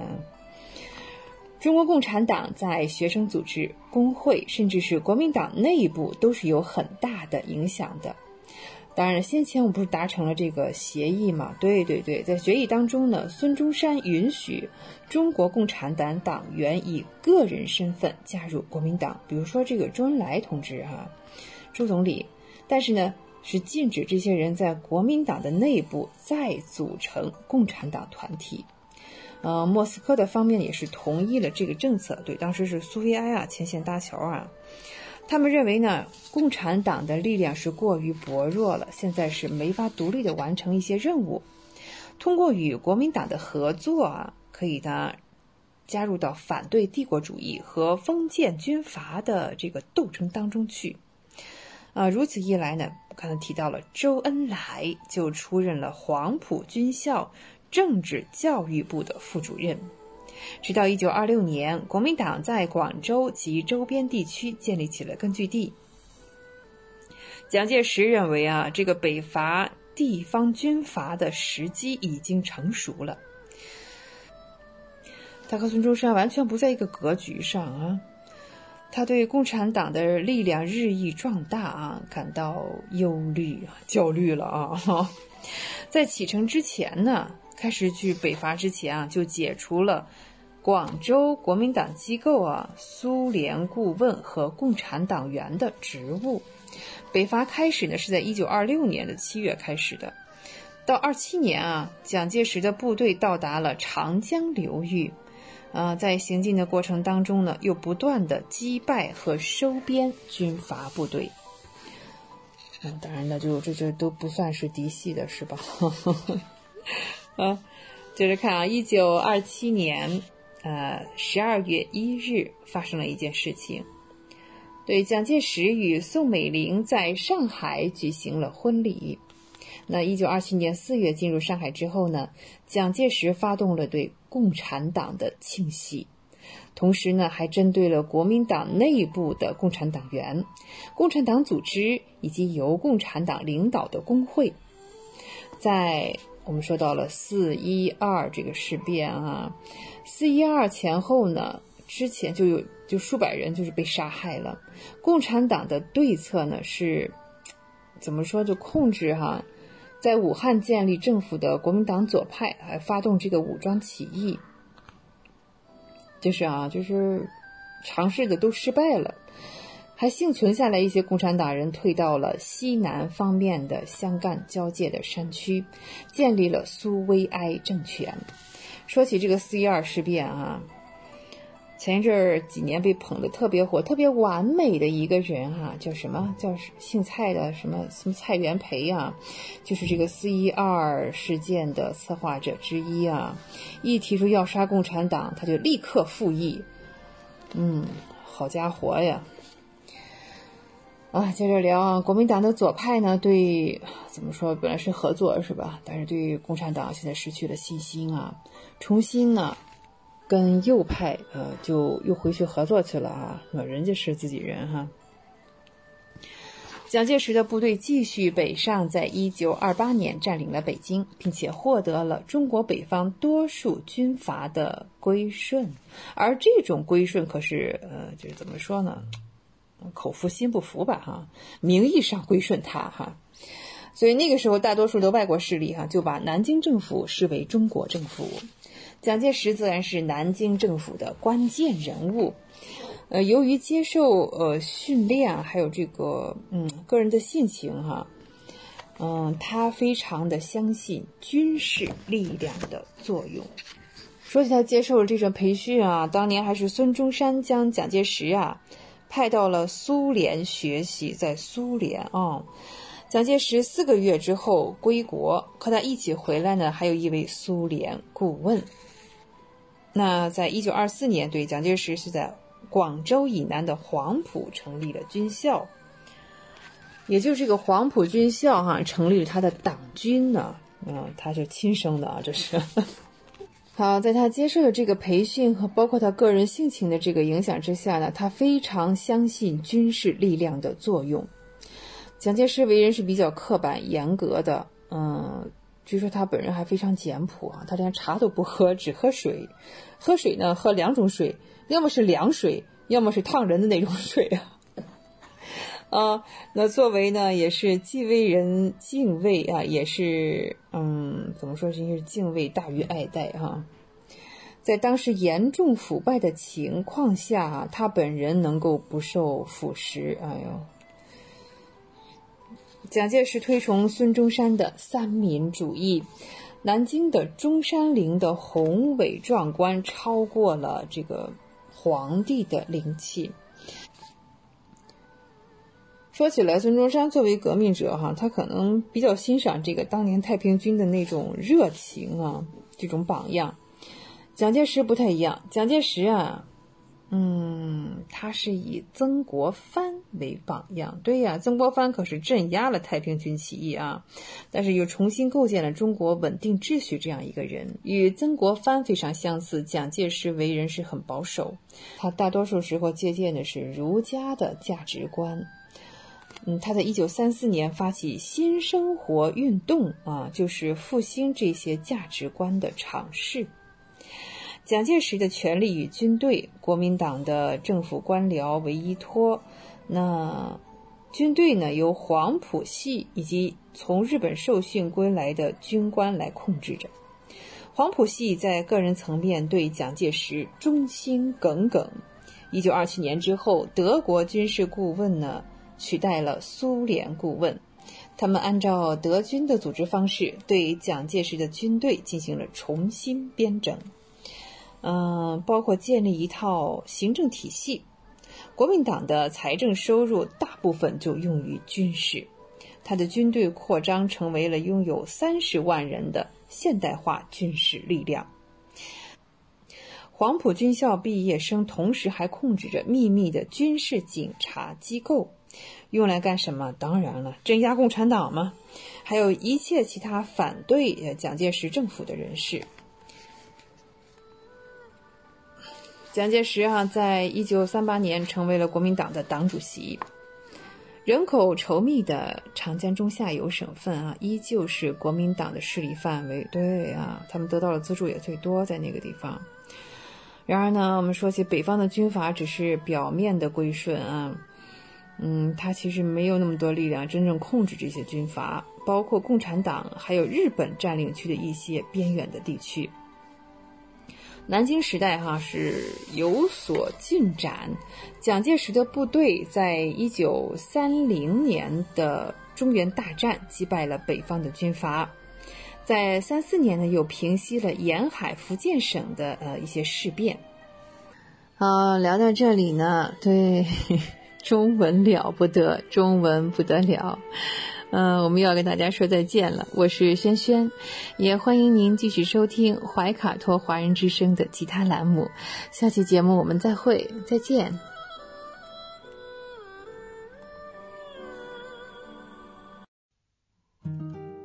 感受东方文化，体验汉语魅力。怀卡托华人之声电台主播轩轩主持，中文了不得，让您足不出户。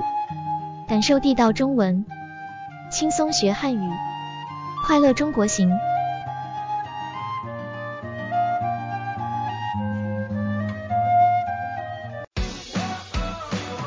中新时报 Asia Pacific Times，新西兰南北岛全国同步发行。关注天下，服务新华，即刻关注官方微信公众服务号“中新华媒”，在线读报、华语广播、视频报道。应有尽有。您关心的时政新闻，您关注的生活爆料，您想知道的商业资讯，您想了解的社会百态，离不开您的《中心时报》。您正在收听的是怀卡托华人之声，调频立体声 FM 八十九点零，这里是新西兰中文广播电台节目。怀卡托华人之声，音质天成。悦动人生，伴我随行。怀卡托华人之声，音质天成，乐动人生，伴我随行。You are listening to Waikato Chinese Voices. Follow our radio, share the world. 您正在收听的是 FM 八十九点零怀卡托华人之声广播电台节目，我们在新西兰为您播音。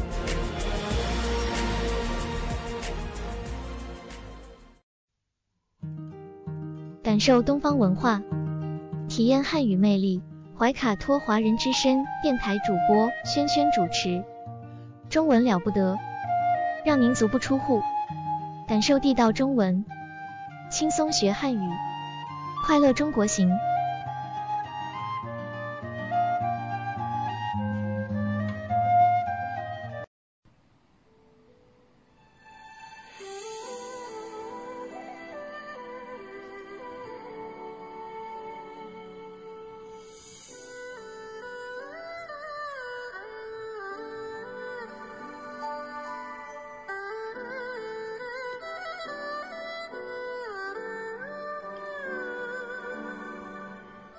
的听众朋友们，这里是怀卡托华人之声为您效劳。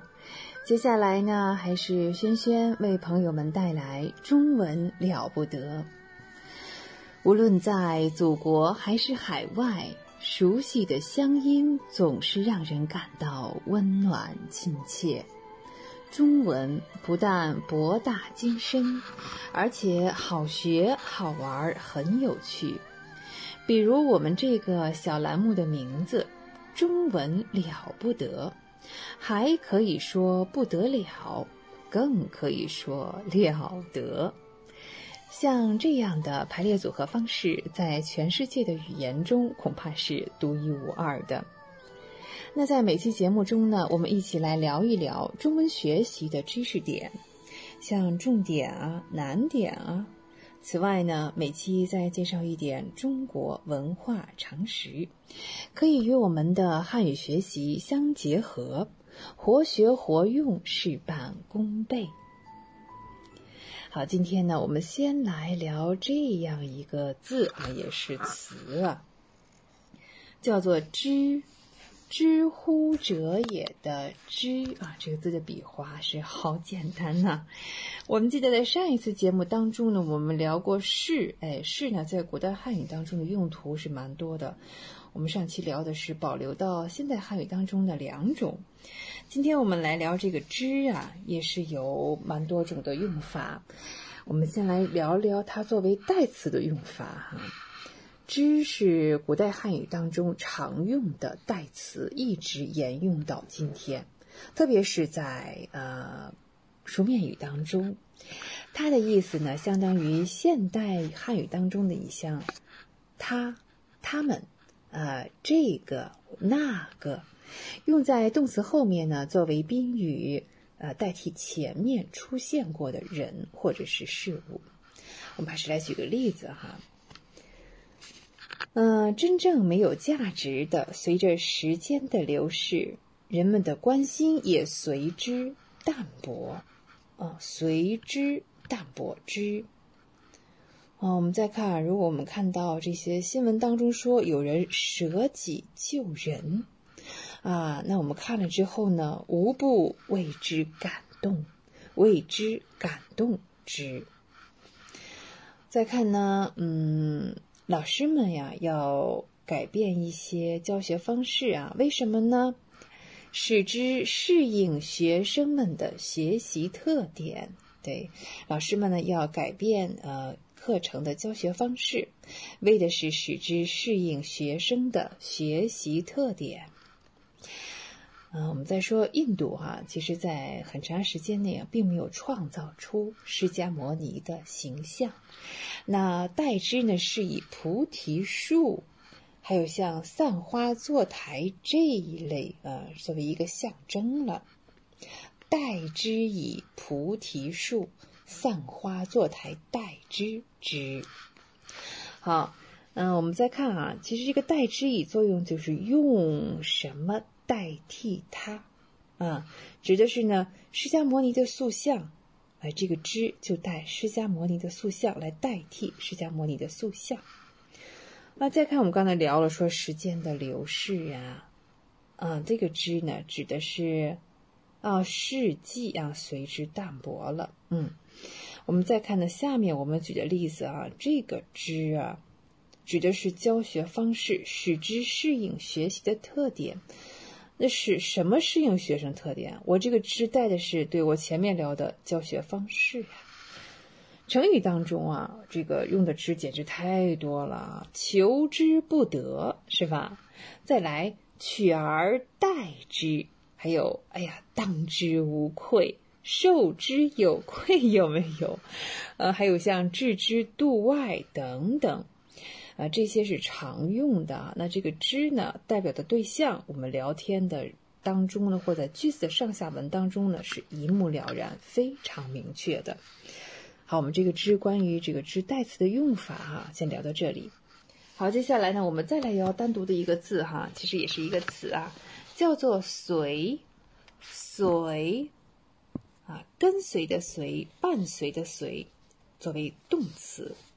动词随作为动词，那就是伴随、跟着这样的意思。比方说，你随我来，那就是啊，你跟我来吧，啊，你跟着我走啊，啊，你随我来。在游泳比赛当中呢，嗯，打比方说了，第三泳道的选手一直领先，那第四泳道的选手紧随其后。紧随其后，啊，那就紧紧跟在他的后面啊。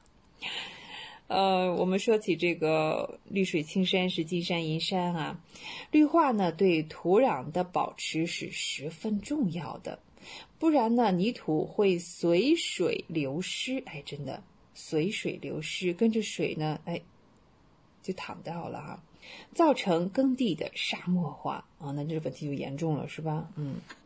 还有我们刚才说知举的那个例子是吧？没有价值的东西啊，真正没有价值的东西，随着时间的流逝啊，随着啊，再看呢，人们的关心也随之淡薄啊，随之淡薄，随还是跟着是吧？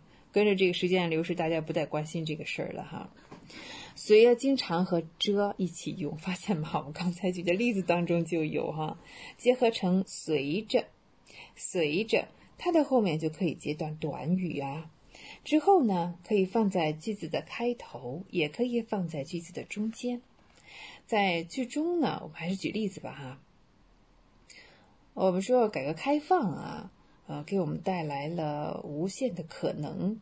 那当然了，也有很多问题都暴露出来。好，随着改革开放的进一步深化，很多问题暴露出来了。啊，这是跟随着事情啊，所有的事情都是这样，不会百分之百都是正面的，一定是两面都有啊。随着改革开放进一步深化，很多问题都暴露出来了。嗯，那当然，看改革开放之后呢，我们的物质生活水平是不是有了极大的提高啊？真的，目前真的来看是发展到了物质极大丰富的水平啊。好，那物质生活水平也随着经济的发展而提高。是的，改革开放以来呀，物质生活的水平随着经济的发展而提高。随着，在句子的中间是吧？随着谁呀？随着经济的发展提高的。我们再来聊呃一组近义词，我们比较一下啊。像常用的啊特色、特点。特征，哦，乍一看哈，这这三十一家都姓特，还有名字不一样哈。哦，特色、特点、特征都是名词，那这个词义呢，都指人或者事物哈非常独特的不一样的地方，但是在语义的侧重点还有使用的范围上啊，嗯，真的是不太一样哈。我们先来聊第一个吧，特色。啊，我们经常说社会主义，中国特色的社会主义，对中国特色社会主义，它指的是呢具有独特的风格或者是色彩，一般都是褒义词。像我们刚才的例子啊，中国特色社会主义。嗯，再举个别的例子啊，比如说敦煌佛教艺术的特色是什么？哎，这虽然是一个问句哈，但是呢，这里真的是要用特色。敦煌佛教艺术的特色是什么？在佛教传入西域敦煌的过程中，因为反映了是各地的地域风土、民族特色以及文化背景。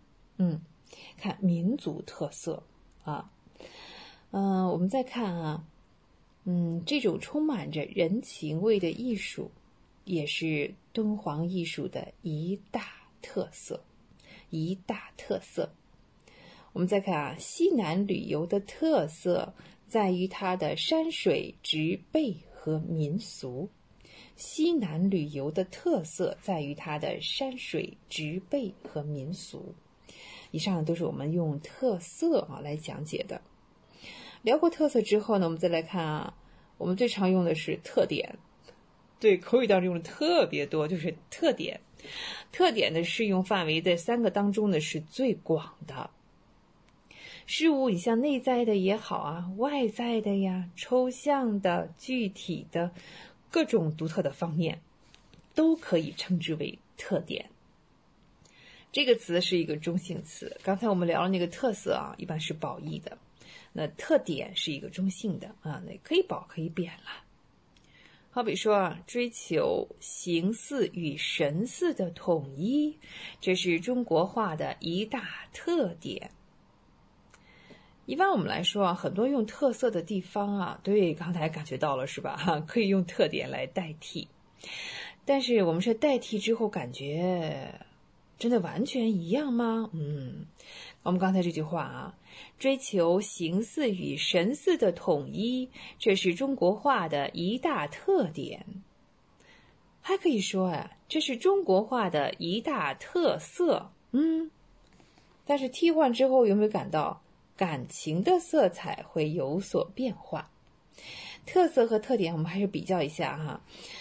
特色呢，可以修饰名词，比如说特色小吃。特色美食，哎，我不能说特点小吃、特点服务，可没有这个用法。特点是没有做这个修饰名词的用法的 啊。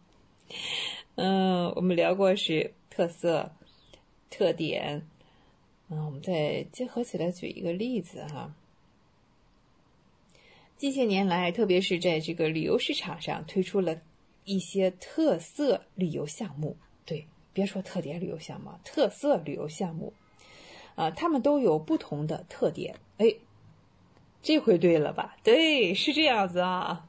近些年来呢，旅游市场推出了一系列特色旅游项目，他们都有不同的特点。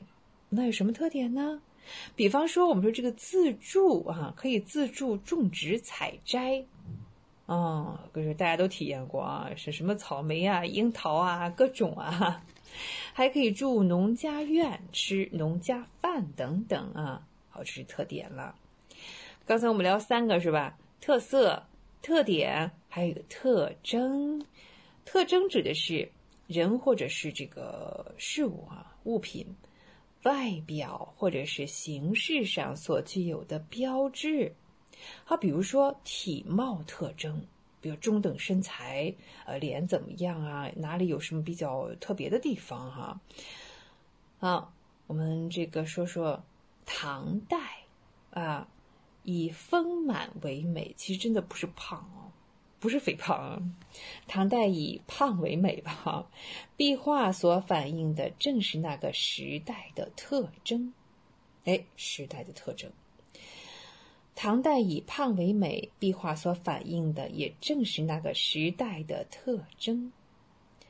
小学及学前教育要注意儿童心理特征哦，这一点非常重要。特别是呢，在这个阶段，如果搞了过多的。嗯，提前的教育，我们说内卷的这种教育之后呢，儿童心理问题一旦造成，解决起来就不是那么容易喽。包括青少年也是啊，提前学习啊，内卷式的学习啊，心理上的问题造成了之后，他不像这个身体上哪里不舒服那么显性，但是呢，对他的人生的影响呢是破坏性的啊，是巨大的。所以我们一定要在合适的年龄段啊，符合孩子的心理特征去学他啊需要学的、该学的东西。嗯，我们再看啊，公主岭出土的人类头骨化石显示出。那我们举个遥远一点的例子吧啊，不说这事儿了。公主岭出土的人类头骨化石显示出，猿人啊眉脊粗壮。额骨低平的特征，哎，这是我们上说的体貌特征。然后在相貌上啊，外形上有什么具体的标志？这话说回来啊，其实呢，特征和特点也是可以替换的。就像我们刚才聊，特点是适用范围最广的一个，唯一就是它不能用来修饰名词，其他的真是啊，它可以这个替换特征或者是这个特色哈。嗯，你像我们刚才那句话说，小学及学前教育要注意儿童心理的特征。那我们说要注意儿童心理的特点呢，当然也可以啊。嗯，当然这替换之后哈，我们这个侧重点啊，这语义上好像也是肯定不能完全一样，有所变化了。好，今天关于啊汉语的这个知识点呢，我们聊了知，知乎者也的知，随。跟随的随，然后呢，我们又比较了一组三个词，呃，特色、特点和特征。对，接下来哈，毫无悬念，我们要进入这个大型的中国历史文化节目。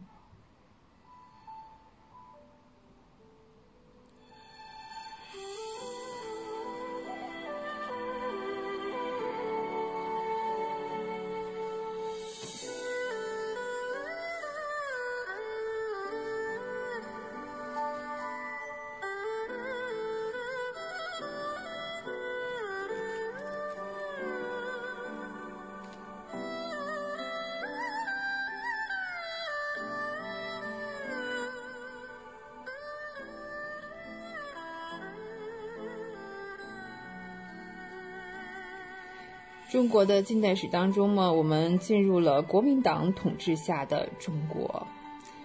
哎呀，这是从南京时期哈，一九二七年到一九三七年，我们先来看一下。在一九一三年、一九一一六年是袁世凯当权的期间呢，孙中山已经是流亡日本。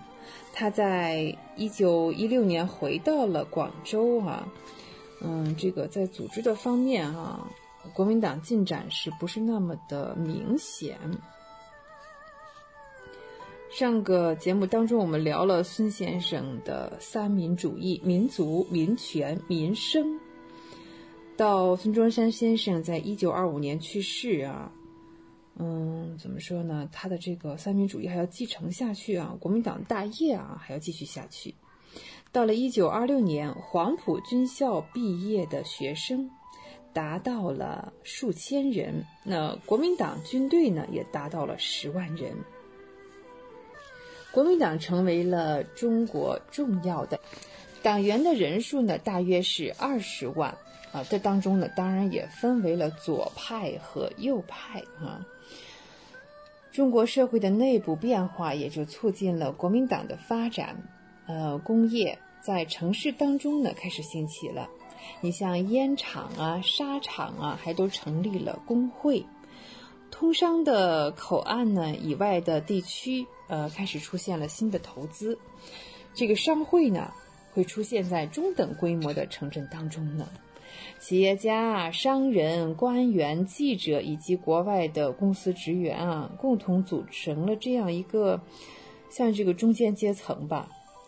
嗯，城市中啊不太稳定的因素依旧是像这个官办啊，还有天主教啊、什么新教教会这种学生啊，不要小看他们有几百万人呢，几百万的学生。一九二五年的五月，上海的学生游行抗议外国资本家啊残酷的剥削中国工人。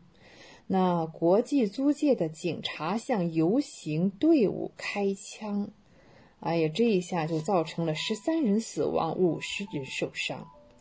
这一行径呢，激发了民族主义和反帝国主义的热情，全国各地爆发了罢工和抵制洋货的运动。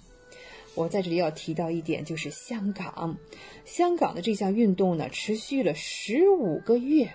一年三个月呀，抵制洋货，在当年这是一个有志气的城市。在这种情况下呢，中国共产党也是有所发展的。一九二六年，党员的人数大约是两万。哎呦，那时候国民党二十万。中国共产党在学生组织、工会，甚至是国民党内部，都是有很大的影响的。当然，先前我们不是达成了这个协议嘛？对对对，在决议当中呢，孙中山允许中国共产党党员以个人身份加入国民党，比如说这个周恩来同志哈，周总理。但是呢，是禁止这些人在国民党的内部再组成共产党团体。快要九点钟了，因为时间的关系，由怀卡托华人之声主播潇潇主持的《萧谈风云》就为您播放到这里了。喜欢我们这一档娱乐节目的听众朋友，您不妨关注我们每周六晚上九点钟的首播。通过微信公众服务号“博雅文创”收听节目的听众朋友，您可以继续收听我们为您播出的二十四小时精彩的华语广播。今晚主播奥斯卡、小峰、轩轩、潇潇在这里祝各位听众朋友们晚安。我们在下一个黄金时段空中电波再见。怀卡托华人之声，音质天成。悦动人生，伴我随行。怀卡托华人之声，音质天成，乐动人生，伴我随行。You are listening to Waikato Chinese Voices. Follow our radio, share the world. 您正在收听的是 FM 八十九点零怀卡托华人之声广播电台节目，我们在新西兰为您播音。